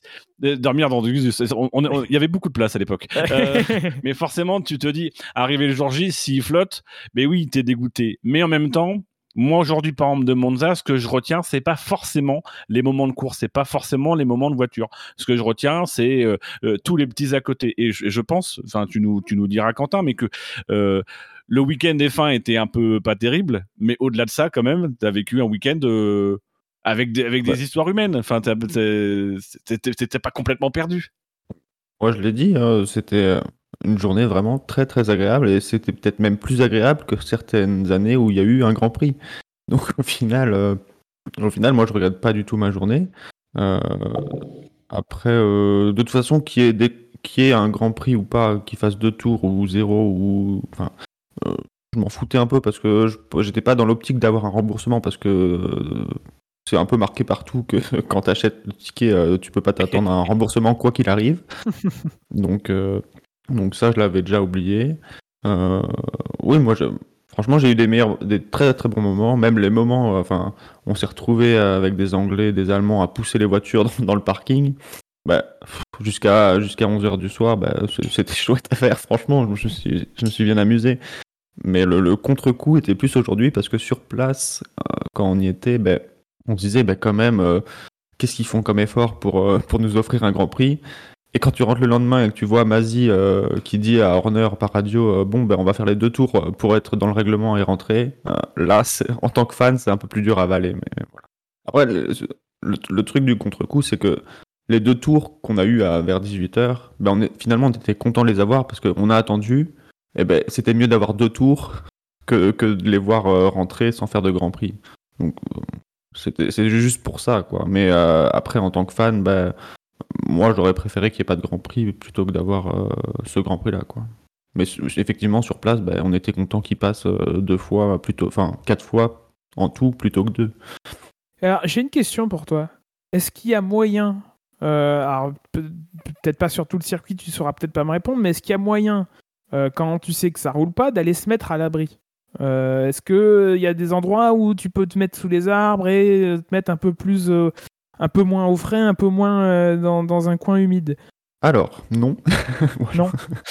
Euh, sous les arbres, c'est compliqué parce que bon, t'es à l'abri les premières minutes, mais quand il pleut une journée entière, euh, les, arbres, les arbres ne font plus leur boulot de, de retenir Oui. la pluie. Euh, après, il y a quelques tunnels qui passent sous la piste, mais allez, ça se compte sur les doigts d'une main. Et autant dire que quand il y a 75 000 personnes sur un Ouais, circuit, tout le monde. ouais. voilà. Et même les, les tribunes couvertes ne servent à rien puisque euh, bah, les, les toits sont, sont très hauts finalement. Oui, Et, oui, euh, je sais. plus, la, la pluie, euh, la pluie était par exemple, très, ça sert à rien. oui, la pluie était très, très horizontale. En même temps, j'avais la place ça- A1. oui, ça n'arrange rien. Mais c'est vrai que le, le- le vent en plus faisait que la pluie euh, arrivait euh, beaucoup plus facilement sous, sous les protections. Alors, malgré ta réponse, j'aimerais quand même tempérer certaines réactions qu'on peut lire à droite et à gauche. Vous avez aussi le droit d'arriver euh, sur un Grand Prix euh, préparé, c'est-à-dire, euh, oui, si vous êtes frigorifié, je veux bien entendre, mais vous allez à Spa, quoi. Faut, faut- enfin, vous pouvez pas reprocher à la Formule 1 euh, le fait que vous ayez froid. Vous avez froid parce que vous n'êtes pas venu correctement préparé avec les bons vêtements, avec les bons habits, avec, je sais- enfin, je sais pas Ouais. quoi. Je pense, je pense que c'est ça d'ailleurs qui a participé à ce que la journée soit bonne, c'est que malgré tout ça, à aucun moment samedi ou dimanche, je, n'ai eu froid ou j'ai été euh, mouillé euh, en dessous, de, en dessous des, des vêtements de pluie. Donc euh, forcément, oui, Ah, arriver, arriver préparé, ça cette aide. émission au moins de 18. je, je pense que le, le ras-le-bol total des spectateurs, ne s'est pas fait sur le Grand Prix, c'était plus sur l'organisation autour, avec effectivement les parkings, les navettes qui ne fonctionnaient pas. voilà. Après, c'est des détails qui n'intéresseront à mon avis que, que les personnes euh, intéressées. Euh, moi, j'ai retweeté C'est un c'est truc. pareil, Bah, bah, je finis juste. pas- je te- Vas-y. J'ai retweeté, pour ceux que ça intéresse, j'ai juste retweeté quelqu'un qui a partagé plus ou moins la même expérience. Donc, si ça vous intéresse de savoir comment ça s'est passé, euh, allez voir ça. Et puis, il faut pas oublier, il faut pas non plus, je pense, cumuler, enfin, euh, attribuer euh, toutes les problématiques, toutes les sources d'ennui pour les spectateurs ce week-end à la simple course. N'oublions pas que c'est un circuit où il y a encore, je crois, euh, à peine 4 ou 5 semaines, l'eau rouge était marron d'eau, voilà, que il y a eu des inondations monstres dans le secteur, que qu'il y a eu visiblement un drame. Alors j'ai pas trop suivi, mais il y a eu un drame euh, puisque le, la responsable du circuit est décédée il y a quelques il y a quelques temps. Euh, voilà, qu'il y a mine de rien aussi tout un écosystème autour qui fait que peut-être aujourd'hui le circuit n'était pas complètement adapté ou prêt à accueillir dans les meilleures conditions et que vient se greffer à ça en plus euh, bah, les conditions et, le- le spectacle qui n'est pas au rendez-vous et que du coup ça peut créer un mécontentement auprès auprès des fans. Je pense qu'il faut il faut garder un petit peu tout ça et je voudrais réagir parce que sur, sur le sur le chat il y a eu quelques remarques sur euh, euh, sur une forme de lassitude. Je pense qu'aussi à un moment donné il faut aussi remettre ce qu'on a vu à sa place. C'est-à-dire que moi, j'ai, lu des commentaires effectivement sur les réseaux sociaux en disant que c'était une honte, un scandale. Non, je pense qu'il faut, il faut. Moi, j'ai pas eu honte hier, j'ai pas eu mal à ma F1 hier. J'étais, j'étais déçu. Je me suis dit, bah c'est ballot. Euh, voilà. J'ai eu une pensée pour les gars sur place. J'ai eu une pensée pour Quentin parce que je savais qu'il était sur place. Je savais que c'était son anniversaire. Je me suis dit, il va passer une journée de merde, le pauvre. Euh, voilà. Mais après, en dehors de ça, c'est, c'est voilà, c'est, il y a personne. Heureusement, il y a personne qui est mort. Je pense qu'il y a eu, il y a eu peut-être des sujets qui devraient davantage nous préoccuper euh, que le, le- le fait d'attribuer des points ou pas. Je trouve qu'il y a eu plus de, de, de- de scandales sur d'autres choses ce week-end ou dans les dernières semaines que là, là, voilà, on est, bah, ça arrive euh, que- potentiellement qu'un Grand Prix. Enfin, faut se rendre compte quand même que des Grands Prix annulés en F1, je ne sais même pas s'il y en a eu des Grands Prix annulés. Euh, Il y a dû en avoir, mais quelques-uns. Ces dernières années, il y en a quasiment pas eu. Reporté, c'est-à-dire que euh, d'un grand, euh, c'est Martin Brundle qui l'a dit pendant le, le- le direct que j'ai pas vu en direct, que euh, il y a une année effectivement ils sont venus à Spa et le circuit était trop, euh, enfin était trop. Ils avaient, ils avaient resurfacé trop tard par rapport Ouais, voilà, ça- Prix. ça- ça- le bitume s'arrachait et donc ils sont revenus plus tard dans, dans la, dans la saison. Après, il y a eu les grands prix annulés pour le, le, Covid, etc. Mais, mais des grands prix où les essais ont, co- ont commencé et qui sont pas allés au terme, moi ça me dit rien. euh, Je pense pas hein, sur 1000. Non, euh, je, pense qu'à l'époque de justement l'Australie l'année dernière, qui a été annulée, euh, bah, effectivement, le seul exemple qui ressortait, c'était l'exemple de la Belgique euh, qui avait été euh, presque annulée finalement. Ce qui, serait scandaleux et ce qui serait honteux, c'est qu'on ne tire pas les leçons. Visiblement, il va y avoir quand même un débat, il va y avoir une réflexion. Il faut effectivement réfléchir sur euh, le règlement, sur les procédures, sur. euh, euh, mais, mais comme ça, ça- il faudra que le Grand Prix de Hongrie nous fasse réfléchir aussi sur certains points. Euh, je pense que c'est plus ça le problème. S'il n'y a pas de leçon, si on voit à nouveau ça se produire, c'est pas normal. Mais là, en l'état. euh, euh, sur, sur le débat des points, pourquoi avoir attribué deux points? Mais le- le règlement prévoit, mais depuis des années, le règlement prévoit qu'on attribue la moitié des points à partir de deux tours. Euh, voilà, aujourd'hui, il y a des enjeux économiques associés aux points. On va quand même pas reprocher euh, euh, que bah, se soit donné la possibilité de donner des points. Le règlement ne précise pas dans quelles conditions ça doit être fait. Donc, ce qui compte, c'est que ce soit euh, réfléchi, que ce soit débattu. Si personne ne, trouve rien à redire, bah, tant mieux, on restera comme ça. Moi, personnellement, moi, ça me dérange pas. Moi, je suis très content que les points aient été attribués. Euh, je trouve pas que ça gâche le championnat, ça vient récompenser les qualifs. Il y en a qui ont déjà commencé à avoir cette euh, réflexion de dire, bah, sinon, il n'y a qu'à donner des points en qualif. Mais c'est pas ça le débat. C'est le débat, c'est juste que, après tout, de la même manière que quand on fait une grille de qualifs, s'il n'y a pas les qualifs, on prend le temps des essais libres ou ce genre de choses, voire on fait confiance au hasard. Euh, bah, est-ce qu'après tout, quand on n'est pas en mesure de tenir une course, il n'est pas pertinent d'attribuer les points ou la moitié des points par rapport à la grille de départ? Est-ce qu'au final, le résultat d'une course, il n'est pas dicté en partie par la position sur la grille? Ça fait des années qu'on dit que c'est ça. Donc après tout, moi, ça me choque pas qu'on attribue les points. Ce Si qui tu me compte, ce qui permets- serait scandaleux, c'est qu'on ne tire pas les leçons. Si tu me permets, le résultat de la course n'est pas le résultat ni des qualifs ni de la grille, puisque Pérez s'est mis euh, en dehors de, de, de- du, du- euh, s'est- foutu dehors dans, dans le tour de formation, le, enfin dans le tour de mise en grille, euh, et que Stroll a eu une pénalité parce qu'il a, parce qu'il a changé de son aileron arrière pendant le drapeau rouge. Et Euh, Bottas, Bottas et Stroll compris les pénalités de la Hongrie aussi. Oui, en plus, oui, mais ça c'est plus habituel, tu vois. Mais même entre la grille euh, et, euh, et le résultat de la course, il y a eu des différences alors qu'on n'a pas fait de, de, de, de tour sous drapeau vert. C'est la réaction d'Alonso qui dit que pour lui il n'y a pas eu le Grand Prix, et qu'il regrette parce que euh, bah, il partait 14e, il, il était 11e, il finit 11e. Bah oui, mais tu finis 11e alors qu'il n'y a pas eu de course. Mais Mais qu'il fasse sa fédération avec ses des règles. erreurs. Le, la nuance que je mettrais là-dedans, c'est que faire une course de deux tours parce que on a lancé la course et que à cause de conditions, euh, euh, il a fallu l'arrêter, c'est une chose. La lancer pour deux tours en sachant qu'il n'y a aucune chance qu'il y en ait un troisième, c'en est une autre.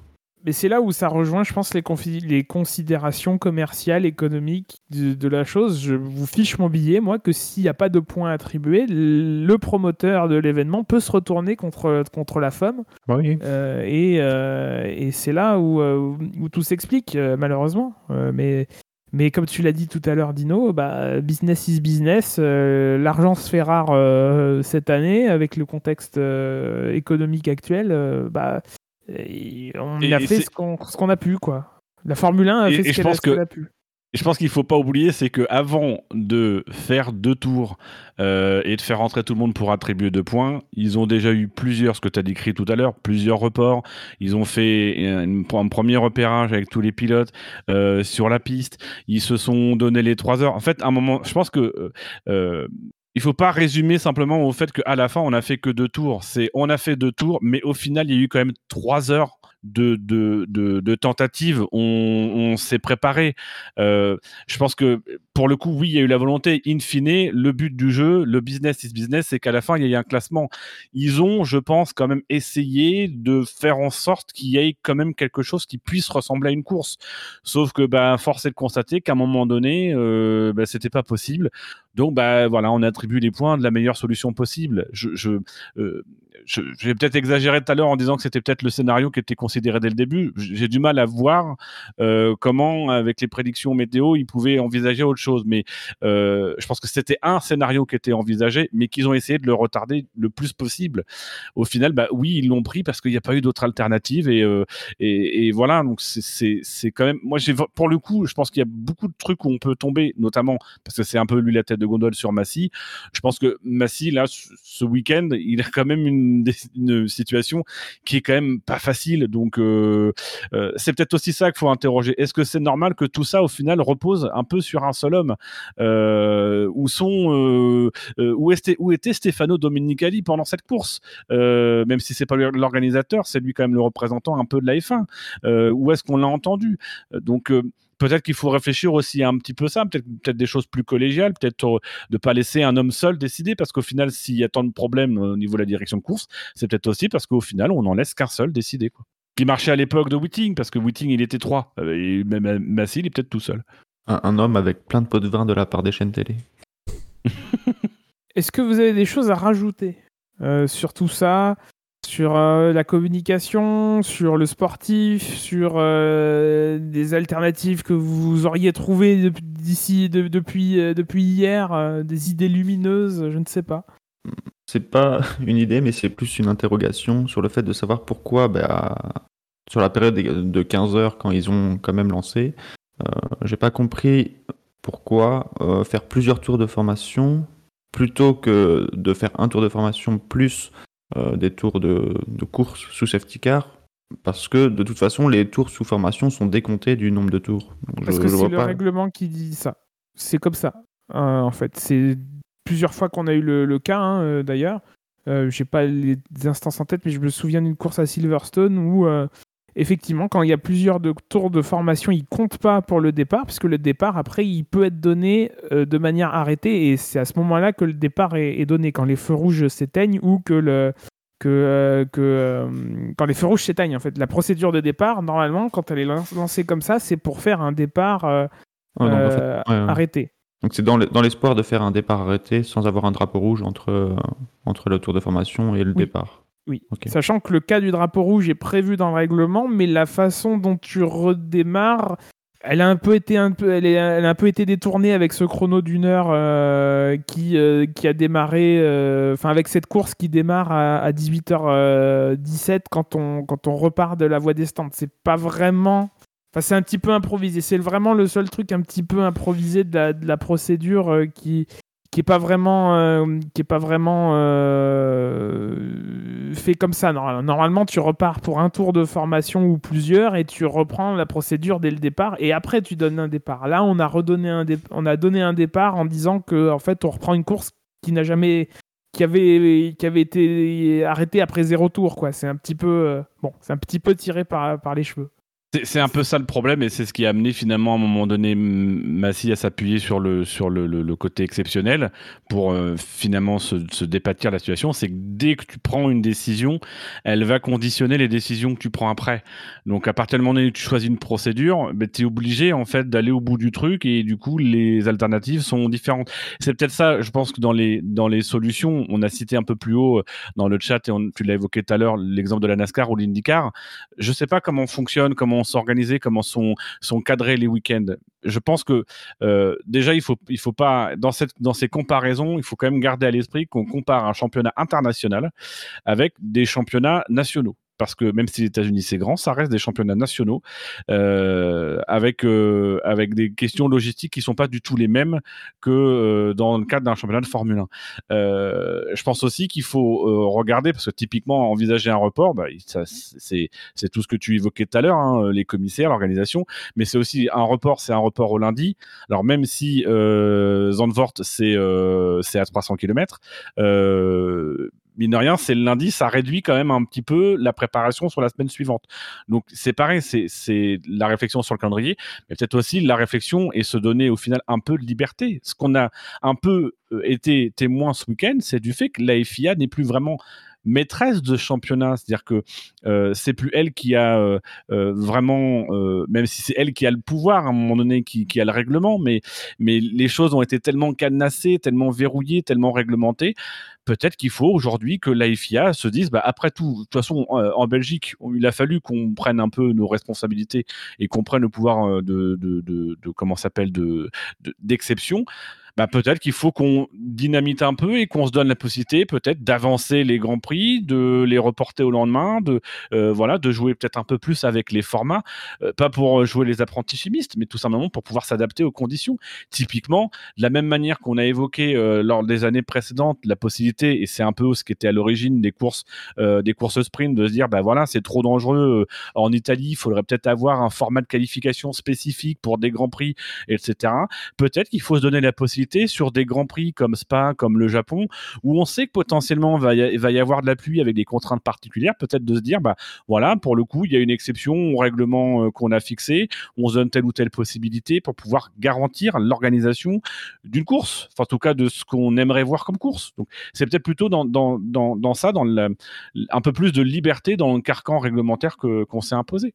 autre chose messieurs une fois que si c'est non euh, on passe à la suite et c'est c'est terminé hein. Je Est-ce qu'on Il est-ce qu'on 22 peut parler de la course Enfin, de, de, des- des- non, mais des faits, des, des faits de course. Genre, par exemple, de Pérez. ah bah bien sûr le fait de Et course moi, j'aimerais avoir ton point de vue, parce que, euh, voilà, si tu es un petit peu notre ressource réglementaire, est-ce que tu, est-ce que tu as creusé la question du fait que Pérez soit autorisé à reprendre la piste ou non? Eh bien, non.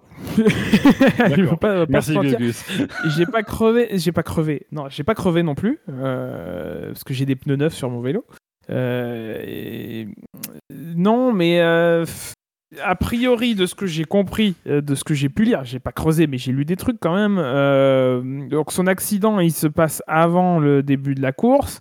Il est alors je... après j'ai pas tous les faits non plus je sais pas comment il est il est ramené au stand j'imagine qu'il est ramené sur sur un camion plateau Un camion. bah, a priori, euh, tant que la course elle n'est pas vraiment démarrée, parce qu'encore une fois, le, départ de la course a été donné à 18h17, il n'y a rien qui interdit, que ce soit sous drapeau rouge ou avant la course, de, les mécaniciens de, de- réparer la voiture. Donc, euh, à partir du moment où ils ont récupéré la voiture, Euh, euh, voilà, euh, le, point contentieux que Massy leur a opposé au départ, c'était de dire qu'il a reçu de, de- de l'aide de la part des commissaires pour, euh, pour euh, ramener la voiture, sauf que ça, a priori, ça vaut que pendant le, le Grand Prix de, de ce qu'il de disait. Donc, euh, donc le Grand Prix n'étant pas commencé, enfin la course euh, n'étant pas commencée, euh, il- comme ils ont, pu ré- ils ont pu réparer, il avait le droit, euh, semble-t-il, et avec la complicité de la FIA, euh, de, de, de prendre le départ. Dans l'absolu, ça n'a pas changé grand-chose. C'est ça qui de, passage de savoureux. partir dernier. quoi. Alors, par contre, oui. Le fait de- de se faire, euh, parce qu'il a pas voiture, fait. Il n'a pas fait le premier tour de les, premiers tours de formation, donc à partir de là, il devait partir de la voie des stands de toute façon. Et ce petit moment savoureux où, après que euh, euh, Red Bull ait demandé euh, s'il pouvait reprendre la course, entre guillemets, avec Perez, on, on a Mercedes qui est venu mettre son grain de sel en venant expliquer pourquoi, selon eux, c'était pas possible. Euh, Ah oui. c'est voilà, quand même dire un peu le voilà l'ambiance entre euh, les deux en ce moment et comme quoi pour le coup course ou pas course eux ils étaient décidés à ce que euh, à ce que quoi qu'il arrive s'il pouvait y avoir une Red Bull de moins ça, ça les arrangerait Donc toi, t'as vraiment passé 4 heures devant ta télé? et oui et oui Euh, je suis Et les gens sont naïfs que hein, quand même, hein. c'est fou. hein. j'a- J'avais compris l'inverse, moi, que justement euh, Toto Wolf avait dit que pour lui ça paraissait logique qu'il puisse revenir, mais visiblement j'ai mal compris. Alors je, moi je, je me fie à ce qui a été euh, reporté par euh, par Canal mais moi c'est juste le fait que Ah, il- participe déjà ne serait-ce c'est-à-dire que on, on partage euh, je mais je je je reconnais hein, je suis pas fiable comme garçon. Euh, mais c'est ne serait-ce que le fait que voilà il participe à cette discussion là enfin ça devrait être une discussion entre l'instance et l'écurie concernée. Que notre écurie vienne donner son avis mais en fait on s'en fout de ton avis. Mais c'est dire aussi un petit peu le problème de cette F1 où finalement chacun donne son avis sur tout et, et pour te répondre, Gus Gus, moi j'ai regardé parce que j'étais content, il y avait Grosjean. Euh, voilà, donc je voulais voir un peu. Et, et- et mine de rien, les bons souvenirs, j'ai un, un- un très grand souvenir, je pense qu'on l'a en commun d'ailleurs, du Grand Prix du Canada 2011, où on avait fait. euh, le, la course n'était pas diffusée ou partiellement diffusée sur TF1 à l'époque, et on l'avait euh, fait euh, sur fanf1.com. euh, 2012 alors. euh, en live et, euh, et voilà et c'est des souvenirs de c'est des très bons souvenirs en fait les grands prix où il se passe rien les interruptions donc euh, voilà moi je j'étais euh, en écoute. J'ai passé beaucoup de temps sur les, les réseaux sociaux. Je pense que ça s'est vu par rapport à d'autres grands prix. Euh, donc voilà euh, j'étais bien j'étais au chaud. J'avais du thé c'était parfait. D'accord. Eh bien, messieurs, si, vous, si on en a fini avec euh, le déroulement de la course, etc., on va passer aux faits marquants. Elle est presque là, cette victoire. Accélère Accélère. Oui, il va aller la chercher. Ne lâche pas. La victoire de Pierre Gasly Il l'a fait Alors, revenons euh, sur le fait marquant du Grand Prix de Hongrie 2021. Rappelez-vous, c'était il y a 4 semaines. Rappelez-vous, il pleuvait aussi, euh, mais euh, rappelez-vous, le Grand Prix est allé à son terme avec la victoire d'Esteban Ocon.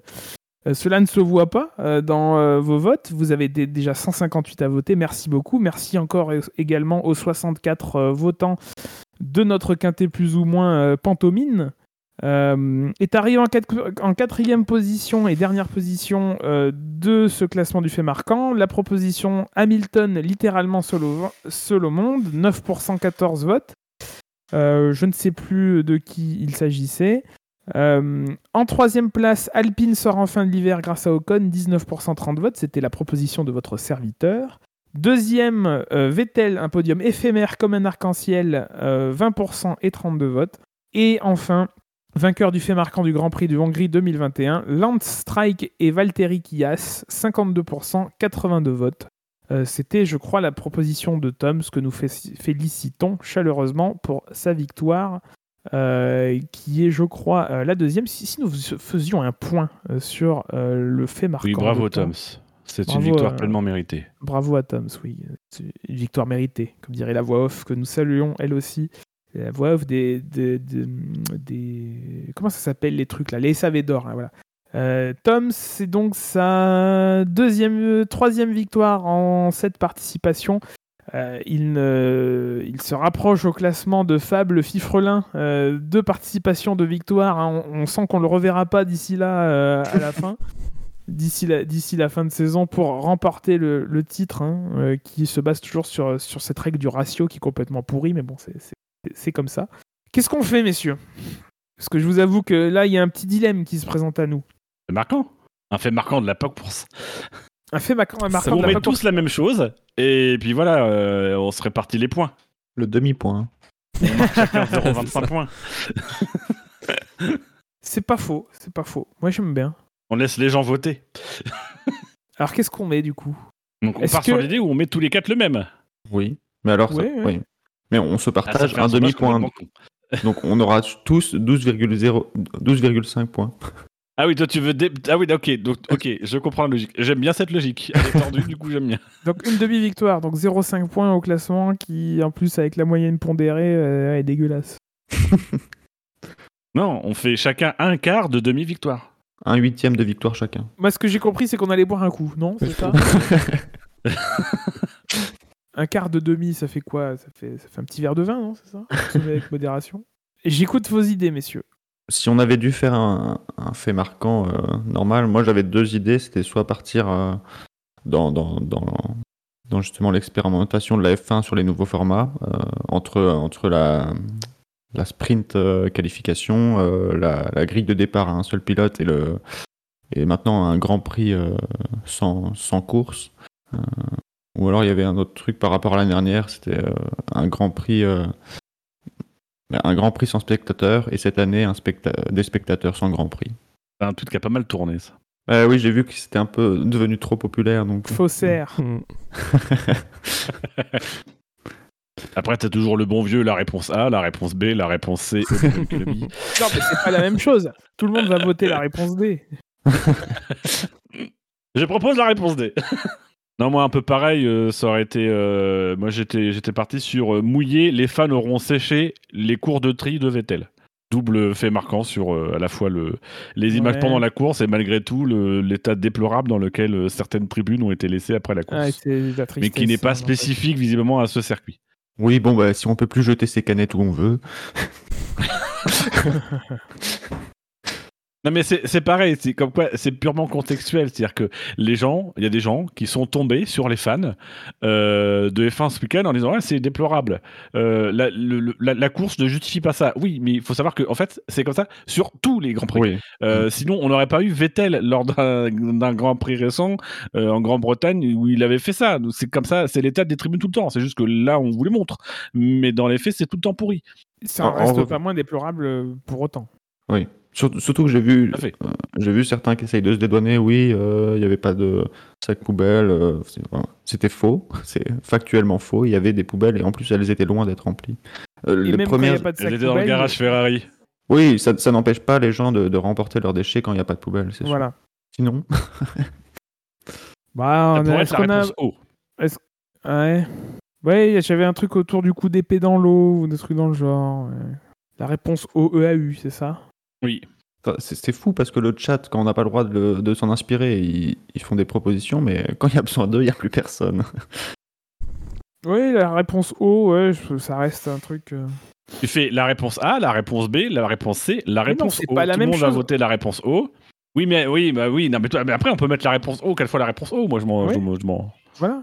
Tu peux formuler en fait la question. C'est en dehors de la réponse D, quel est selon vous le fait marquant du non Grand Prix de Belgique Ok. On part sur Moi, ça. ça me va. Alors. Tu TF1.fr, le- je tu m'occupe du sondage. Vas-y. Et on en profite pour remercier Gus Gus qui a résolu le problème de- d'affichage du sondage que vous avez rencontré sur le site pendant ce mois d'août. Merci Gus Gus. Oui, entre autres choses. Donc je saisis le sondage, euh, je, le, je, je te le lirai après si tu veux. Oui, oui, c'est- c'est- ça te fait plaisir. Sinon on te le lit pas et tu avances. Enfin voilà. Alors, je peux avancer, mais dans l'absolu, euh, on va faire un petit rappel des classements, parce que dans- bon, celui du SAV ne va pas évoluer, hein, puisque bon, on va pas mettre des points euh, vraiment à, à Melander et, et, à- et à Van der Merwe, à moins Et qu'ils ben pourquoi ils ont, ils ont été élus? Ils ont été élus.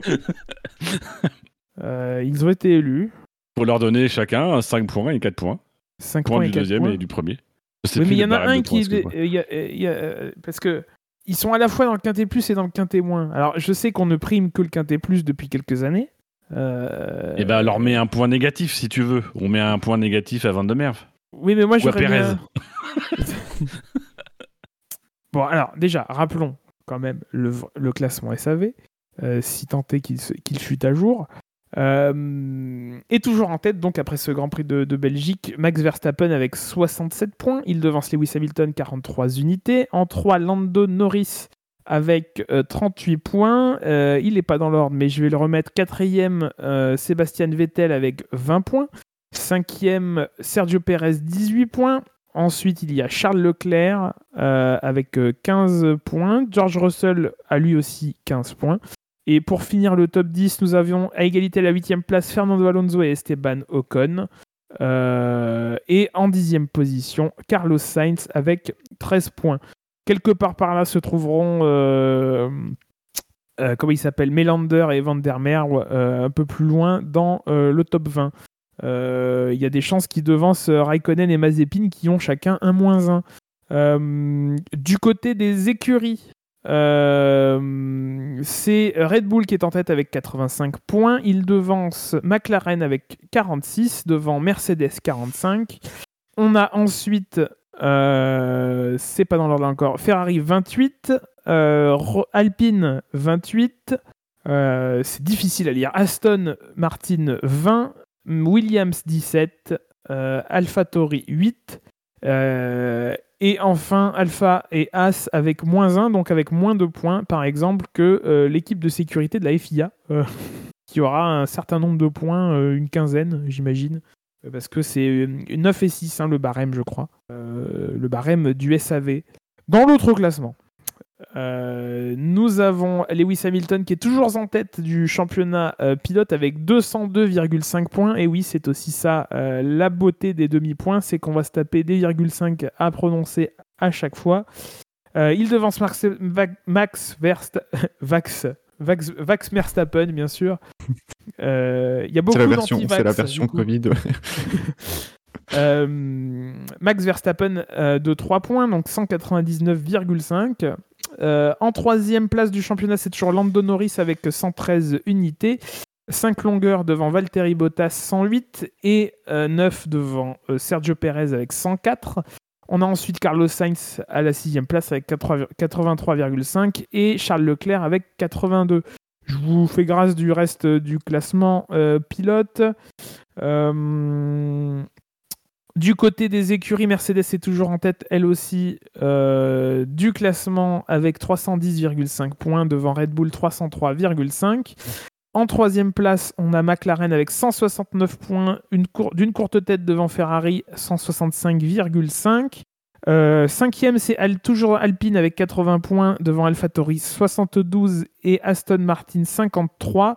Euh, Williams consolide du coup, c'est vrai qu'on n'en a pas parlé, euh, mais euh, ça, euh, huitième place en doublant ses points, donc ça fait deux courses de suite avec 10 points euh, pour Williams, avec 20, 20 20 20 unités au total, j'en bafouille. Euh, Alpha, Moro- Alpha Romeo est 9ème, Putain, il faut que j'aille chez l'or- l'orthophoniste. Alpha Romeo Tu 3 fais pas points. un AVC Peut-être. Alpha Romeo. euh, On approche de Monza, points méfie-toi quand même. la- Alpha Romeo 3 points à la 9 place et As qui n'a toujours pas ouvert son compteur cette année. Et bah du coup on arrive à la fin de l'émission. Euh, à moins que vous ayez C'est quand la dernière fois que Williams a eu 20 points? Oh, ça doit être 2017. 2016 2017 ou 2018, ils font des podiums quand même un petit peu. Ouais. Euh, Ouais, il y a Stroll. euh, 2017. J'aime bien, il y a Stroll. Bah oui, il y a Stroll. Ah bah oui, il y a Bakou. Stroll, il y a- il y a eu des points. Austral à Bakou, il y a eu des points. ouais, Mais oui, euh, je suis- En 2017, ils en ont marqué 83 et c'est en 2018 où ils en ont marqué que 7. 2019, j'en parle même pas un seul et 2020, euh, zéro. On arrive à la fin de l'émission et figurez-vous Oui. qu'il n'est même pas 23 heures. Voilà.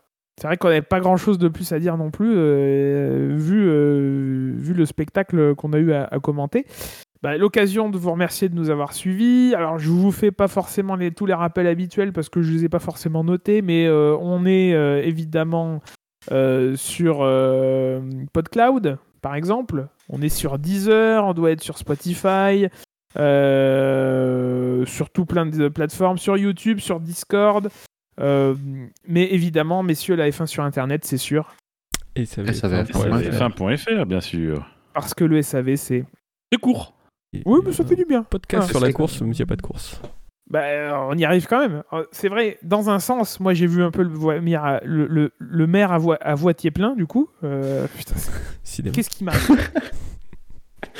Le verre à moitié plein, mais euh, on peut aussi voir le, le verre à, à moitié vide euh, en disant qu'on a quand même réussi à, à faire euh, deux heures sur rien.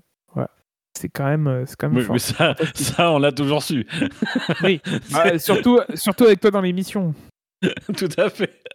On peut peut-être faire un peu d'autopromo euh, pour euh, évoquer euh, l'aventure, le feuilleton euh, de l'été euh, auquel euh, on a été quelques-uns à participer. Euh, feuilleton qui se, se, se joue sur un coup de dé. Euh, voilà, euh, Skenny nous a, nous a initié à l'art du, du, du jeu de rôle. Euh, voilà, euh, jeu de rôle et jeu drôle. euh, voilà, parce que c'était c'était très drôle à faire. Euh, voilà, vous pouvez retrouver ça dans le flux du podcast. Donc si vous êtes passé à côté, n'hésitez pas à découvrir et à vous accrocher jusqu'au dénouement euh, final et fatal euh, de, l'aventure, le podcast en six épisodes. Euh, C'est des épisodes d'une heure chacun à peu près. Voilà, où donc on, se lance à la poursuite de Volant Bilo. Enfin, on se lance à la poursuite de... de- de- On va au Mans, quoi. Oui, d'ailleurs, il y a certaines personnes qui prennent ça euh, trop au sérieux. Euh, oui. quand on dit qu'il faut aller au Mans, moi j'ai cru qu'il fallait vraiment y aller, donc j'y suis allé. euh, et puis j'ai retrouvé personne. Je me suis dit, mais Avec des dés en main et tout. oui, c'est vrai. C'est J'avais vrai qu'on on a, on a enregistré les derniers la veille des 24 heures du Mans et, et Gus Gus avait décidé le jour même d'aller aux 24 heures du Mans. Euh, et oui. donc du coup, il partait très très tôt le matin et on a fini très très tôt le matin aussi. Donc euh, Et, et j'ai eu froid la nuit, et c'est un scandale euh, qu'il n'y ait pas des couvertures de survie distribuées aux gens euh, sur place. Euh, Est-ce que- voilà, tu y as été en train horrible. euh, au Mans? Oui, et j'y suis Ah. revenu en train aussi, de sinistre mémoire. t'es revenu combien de temps après en train? Euh, je suis rentré chez moi le lundi matin. C'était prévu que je revienne le dimanche soir. Et du coup, que j'ai toujours pas fait ma demande de remboursement. j'ai dormi à l'hôtel, mais Ouais. payé par la SNCF. Oh, c'est sympa. Ouais, enfin bon. Allez, bref. Merci de nous avoir suivis. Merci, messieurs, de m'avoir euh, accompagné. On vous donne rendez-vous très prochainement, bah, dès euh, le week-end prochain, pour le Grand Prix des Pays-Bas à Zandvoort. À bientôt. Allez, à Salut, bientôt, ciao. Merci, salut.